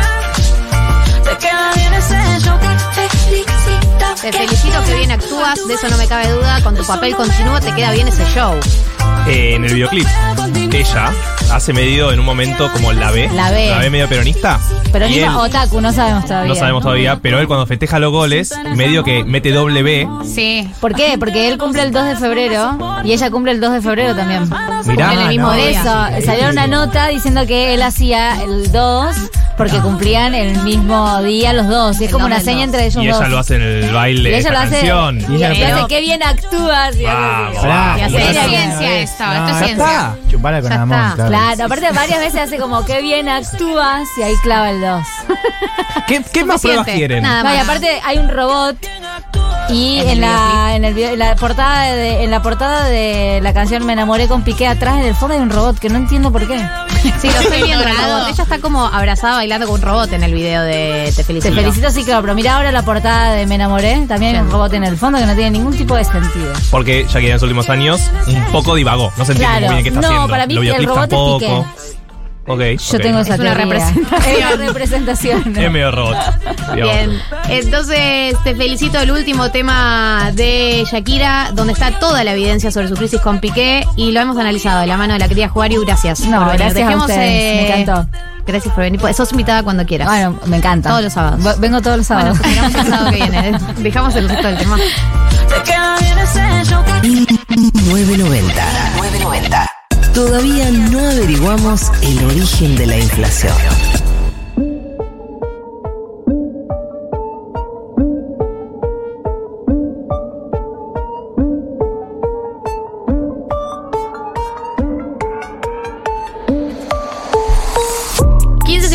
Eh, vamos a entrar en breves en el glosario financiero. Me quedo con Glosario economía. bien, Eh, son pero hermanes. quiero leer algunos mensajes que quedaron pendientes porque ustedes se manifestaron, nos han contado cómo nos están escuchando y Sí. no me quiero olvidar. Eh, María Eugenia que nos dice que es Euge, oyenta silenciosa de Córdoba, les amo, nunca me los pierdo. Eh, acá hay otro oyenta de Bahía Blanca que dice, ¿quién es esa oyenta de, Bahía Blanca? Necesito conocerla. Ay. Eh, Ana Hay un dice, Ana de San Miguel dice, acá otro oyente silenciosa, va, nunca me leen, pero ¿cómo que nunca te leemos? Soy clase 1978. Otro oyente o oyenta que se está depilando el Tegobi, me encanta que seamos Ay. la compañía en ese contexto. ¿Cuánta unión? Oyenta silenciosa limpiando la caja como corresponde al escuchar 1990, sí, claro que sí. Eso es lo que amo, esto es lo, es lo que empujamos como grupo, que ustedes limpien la casa los sábados. Y me encanta que hayan respondido, porque podrían no haber calado, ¿no? Como que me digan, no, eh, no, no- no es, no es eso la, la acción que me imagino haciendo mientras escucho 1990, pero sí, sí somos. Eh, hola, ¿cómo andan? Los amo. ¿A cuánto han crecido en radio? Les escucho desde el primer programa y si me lo pierdo voy a Spotify. Qué lindo Gracias. que verdad, ese es un mensajón, que te Es- cuánto han crecido. cuánto han en radio, crecido. Y que lo noten. no, No, nos han visto evolucionar.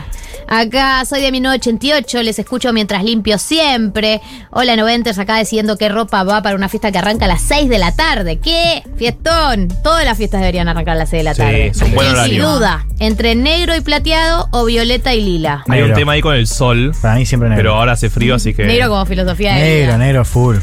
Eh, oyenta silenciosa desde La Rioja, espero todos los sábados a las 14 para que me acompañen en mi almuerzo. Les amo, sus voces me alegran el sábado. Qué hermoso mensaje. Tu mensaje me alegra el sábado. Eh, acá nos dicen desde Paraná, Entre Ríos, escuchando 1990, mi año de nacimiento, y dice que nos escuchan mientras ordena el escritorio y la casita. Eh, acá nos escuchan mientras cocinan unos ñoquis antes de partir para el teatro, pues, pues findes laborales. Gracias por la compañía y el amor habitual. Bueno, todos estos mensajes han llegado en el día de la fecha. Me quedaron muchos mensajes sin leer. Hay un montón de Eh, mensajes. Un montón de gente. Bueno, vamos a volver a convocarlos porque me gusta conocerlos. Es como medio un estudio sociológico, saber qué es lo que hacen mientras nos escuchan. Así que vamos a retomar esto la semana que viene. Pero aquí, siendo las 15.59, no, no nos importa nada. Vamos a arrancar ahora el glosario financiero. Eh, no. Ya ¿Sabes qué, David? Hoy te quedas una hora más. Que vengan Y de a que Después vemos, arreglamos el tema en horarios, ¿sabes? O sea, no es lo más David importante la plata Sí. en Sí, la vida, sí, ¿ok? Hay otras motivaciones, ¿sí? Marto, todo tuyo. Bueno, gracias por cederme el aire. De nada, Vamos a hablar de un tema que yo sé que les apasiona, pero ustedes tal vez no saben que les apasiona. A ver. Y son los fondos comunes de inversión. Ah, boludo. Boludo. Se arrancaba por ahí. ¿Te apasiona o no? Y sí, qué Eh, bueno. es muy complejo lo que estás diciendo. Yo necesito que lo expliques. Pero les apasiona porque básicamente cuando ustedes invierten plata en Mercado Pago, están Sí. invirtiendo plata en un fondo común de inversión. Y eso los medios hegemónicos no te lo Te dicen. No, te, lo dicen. ¿Mercado Pago es un fondo común de inversión? Es un fondo común de ¿Por inversión. qué? ¿Por qué? Porque vos cuando invertís ahí no es un plazo fijo, no es que te podés sacarlo en 30 días, 90, no. Tenés la plata disponible, ¿no? Sí, lo que, eso es lo que tiene bueno Mercado Pago para la gente que decide invertir ahí, que es eso. Te- se está moviendo, pero la podés sacar cuando quieras. Claro, la puedes sacar cuando quieras, pero lo que tiene malo, por ejemplo, es que no te, no te asegura cuánto vas a ganar. No. Te dice ganancia estimada. Claro. Y aparte, esa ganancia estimada, ahora vamos a ver bien los números, pero está bastante por debajo de la inflación. ¿Y entonces por qué seguimos invirtiendo? Entonces, en ¿por qué seguimos Pago? invirtiendo ahí? Porque es muy fácil, básicamente. Claro. Hay fondos comunes de inversiones, no solo en Mercado Pago, sino en otros bancos también. Uno lo puede hacer a partir de su home banking, por claro, ejemplo. pueden entrar a su home banking y hacer. eh, invertir en un fondo común de inversión, básicamente. Pueden entrar a sus bancos, van en la parte de inversiones y lo hacen. Eh, pero lo que tienen la mayoría de los bancos es que tienen una cantidad de días que vos, cuando pedís la plata, tardan en dártela. ¿Se entiende? No. Claro. Vos ponés plata en un fondo común de inversión, decís, me la quiero sacar, la quiero sacar de ahí, denme mi plata. Generalmente tardan entre uno o dos días en darte esa ah, plata. ok, ok. No es que automáticamente la podés. No es que automáticamente la puedes gastar. pero lo que sí, tiene, pero no es como el plazo fijo que tenés 30 días o 60 días. Claro, puedes hacerlo cuando vos quieras, no tenés un límite de tiempo predeterminado, pero. Eh, Tenés que dar un preaviso. Tenés que dar un preaviso, claro. Lo que tiene bueno Mercado Pago es que no necesitas ese preaviso y por eso también fue tan revolucionario cuando empezaron a hacer eso, eh, que ahora también lo hacen eh, otras fintech digamos, eh, otras empresas que ofrecen el mismo servicio.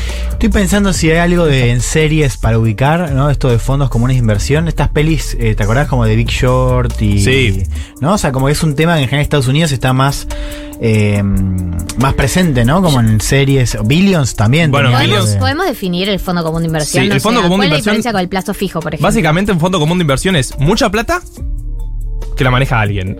Es como que ¿Se yo le dé entiende? mi plata a alguien que sabe. Es como que vos le das tu plata a alguien que sabe, pero que te, eh, esa persona que te la maneja te dice, bueno, yo te voy a poner esta plata, un 10% acá, un 15% acá, un 20% acá. Es como una inversión diversificada. Es una inversión diversificada, pero que vos cuando pones 100 estás comprando una parte de ese fondo. ¿Entiendes más o no, menos? no tenés que. mm, o sea, cuando vos le das la plata a este fondo común de inversión, eh, vos decidís sobre. O sea, el, el- el fondo te dice, che, eh, quiero poner, eh, no sé, quiero comprar Bitcoin, quiero poner 10 No. en. No. Vos no definís qué hace, sino que el fondo de inversión te dice lo que va a hacer con esa plata y lo cumple. Claro, pero porque no te es algo consulta. regulado, pero no te consulta. Vos sí puedes elegir en qué fondo de común Ok. inversión ¿Y- invertir. ¿Y cómo elige uno a partir de qué Bueno, criterio? cuando vas a un banco, por ejemplo, eh, mi, mi banco, yo entro y tengo muchos fondos comunes de inversión que puedo invertir. Y ahí te dicen, hay algunos que son de muy bajo riesgo, como es el de Mercado Pago, que son, vos sabés que la plata va a aumentar más o menos como la inflación o menos. Hay unos que son de muy alto riesgo, como por ejemplo están solo de acciones. Claro. Vieron que las acciones son más Claro. volátiles. Pueden subir mucho, pueden bajar mucho. Entonces, si un fondo común de inversión invierte solo en acciones, es de muy alto riesgo. Entonces puedes ganar mucho de repente y también puedes perder. Claro. ¿Puedes perder con Podés un fondo común de perder. inversión? Y, esa, y eso es lo que no te dicen los medios hegemónicos. Vos cuando. Es un poco un chiste, pero un poco verdad también. Un poco cuando verdad. pones la plata en Mercado Pago, te- se te puede caer la inversión. Ha pasado, ¿se acuerdan? 2019. No sé si se acuerdan, hubo unas elecciones en este país. Sí. eh, que después de esas elecciones hubo una devaluación muy fuerte mientras gobernaba Cambiemos. Que se despertó. Que se Se despertó. despertó de mal humor y. Pintó. Votaron para el orto, chau. Vayan a dormir, feos. Bye, feos. Bueno, ese día, la de. La gente que tenía plata en Mercado Pago y le estaba invirtiendo en su fondo común de inversión perdió plata. Claro. O sea, dejó la plata ahí y perdió plata. Y fue un bardo Sí. bastante importante porque. Otro ejemplo, Sí. digo, AFP, las pensiones en Chile funcionan de esa manera. O sea, son fondos de administración de pensiones que con la plata de las pensiones, la, la que vos cotizás todos los meses, invierten. Y la gran mayoría tenía acciones en la TAM, o sea, que es como una de las empresas Sí. más conocidas, bueno, la conocemos, ¿no? Sí, obvio. Pero una empresa que eh, le ha ido muy bien en Chile en los últimos años y con la pandemia todos los chilenos, o la gran mayoría, perdió plata porque la TAM cayó muchísimo en la pandemia. Entonces, Claro. la mayoría tenía, tenía acciones ahí. Y eso es una de, de las cosas malas que tiene un fondo común de inversión, que el más conocido de vuelta es Mercado Pago, pero todos los fondos comunes de inversión. No te pueden asegurar una renta. Son de renta variable. No te, no te pueden decir cuánto vas a ganar. No es como un plazo fijo que te dicen determinada cantidad de tiempo vas a ganar determinada cantidad de plata. Sino que te dice, vos, dame la plata a mí, invertí acá, yo te digo más o menos en qué la voy a invertir y te digo más o menos cuánto podés ganar con esto, pero no te doy ninguna seguridad. Claro. Y hablando de eso, Hablando de eso. el otro tema de Mercado Pago es la seguridad. No sé ustedes, pero yo cada vez escucho a más gente Sí, que tiene problemas con la app. Eh, y esto no es necesariamente con Mercado Pago, sino que hay algo de la seguridad virtual que es muy complicado hacer con los celulares, que pasa con muchas apps, eh, que cuando tenés la cuenta en plata en la billetera virtual, si te roban el celular, si pueden acceder fácilmente a tu cuenta, bueno, fuiste. Entonces, recomendación, pongan verificación en dos pasos en todos sus celulares, en sus cuentas, en sus cosas, porque si tienen plata ahí, se lo roban y pueden acceder libremente, eh, se lo van a sacar. Claro. Básicamente. Bastante simple. Eh, hablando de tema inversiones y para cerrar un poco el eh, glosario financiero, hemos aprendido estas últimas semanas y hay inversiones que son un poco más predecibles, como es el dólar MEP, que lo pueden buscar en Spotify, la columna que ha hecho Marto sobre los distintos dólares, como son, por ejemplo, los CDRs, que también has hecho columna, que la pueden buscar en Spotify, y como es, por supuesto, comprar eh, los 200 dólares eh, mensuales Claro, que uno tiene estamos- para- a principio de mes. Estamos a 4 de junio, así que la gente, aquellos dichosos, dichoses que pueden acceder a los 200 dólares y que tienen la plata para hacerlo, pueden entrar a invertiplus.com.ar, como siempre recomendamos, eh, y van a encontrar un eh, tipo de cambio, o sea, un dólar más barato que el que encuentran en otros bancos o en otros lugares, así que si tienen la oportunidad de comprar ese cupo de 200, vayan y, ahí. Si, y si quieren diversificar, pueden ir a tu columna de CDRs, pueden ir a tu columna de el do- los distintos tipos de dólar. Am- todas están subidas a Spotify en eh, la página de 1990 para intentar por ahí, si quieren, o ponele que tenés la suerte de que compraste los 200 dólares y tenés un resto para invertir y no sabes qué hacer. Bueno, tenés muchas de las opciones que aprendimos con Marto, que van desde los platos fijos, el plato fijo UVA, eh, los CDRs, el dólar MEP y ahora los fondos comunes de inversión. O sea, la- el abanico se va extendiendo cada vez más, porque acá estamos todos llenos de guita y ya no sabemos qué hacer, dónde ponerla para que no me venga a buscar la fija. Si vamos a diversificar, vamos, a diversificar bien. Acá eh, nos mandan este mensaje. Aunque yo no entienda nada, me gusta pensar que Marto nos está salvando a nivel finanzas a todos los 1990ers. ¿Es así? Es lo que está haciendo. Sí. Es exactamente lo que hace. Y quiero ir al mensaje originario, que es, estoy afónica, pero quería decirle a Marto que me hizo ganarle a la inflación desde que explicó el crédito UVA con cancelación anticipada. Les amo. Ese es eh, el mensaje con el que vamos a cerrar tu columna. Eh, para que sepas, Marto, que vos estás haciendo un cambio muy importante en la vida de las personas. Gracias. Ojalá sean tan felices eh, como todos nosotros. Cuando Ahora sí, nos tenemos que ir. Somos muy Somos felices. felices aprendiendo. Más o menos eh, felices. más o menos. Eh, David Eskenazi en los controles, ahí manejando todo, los botones. Eh, Juli Piasek, nuestra productora genia amorosa, te queremos mucho. Juan Elman, Juario estuvo en el programa de hoy. Marto María, gracias por otro sábado. Gracias a vos, Gracias a Galia ti, chiquita. Nos retiramos. Eh, El sábado que viene estamos, ¿eh? Sí, sí. Bueno, ¿estamos los tres? ¿Sábado que viene? Estamos los tres. Estamos los tres. Bien, una buena noticia. Galia Moldavsky, Martín Slipsuk, María del Mar Ramón. 1990.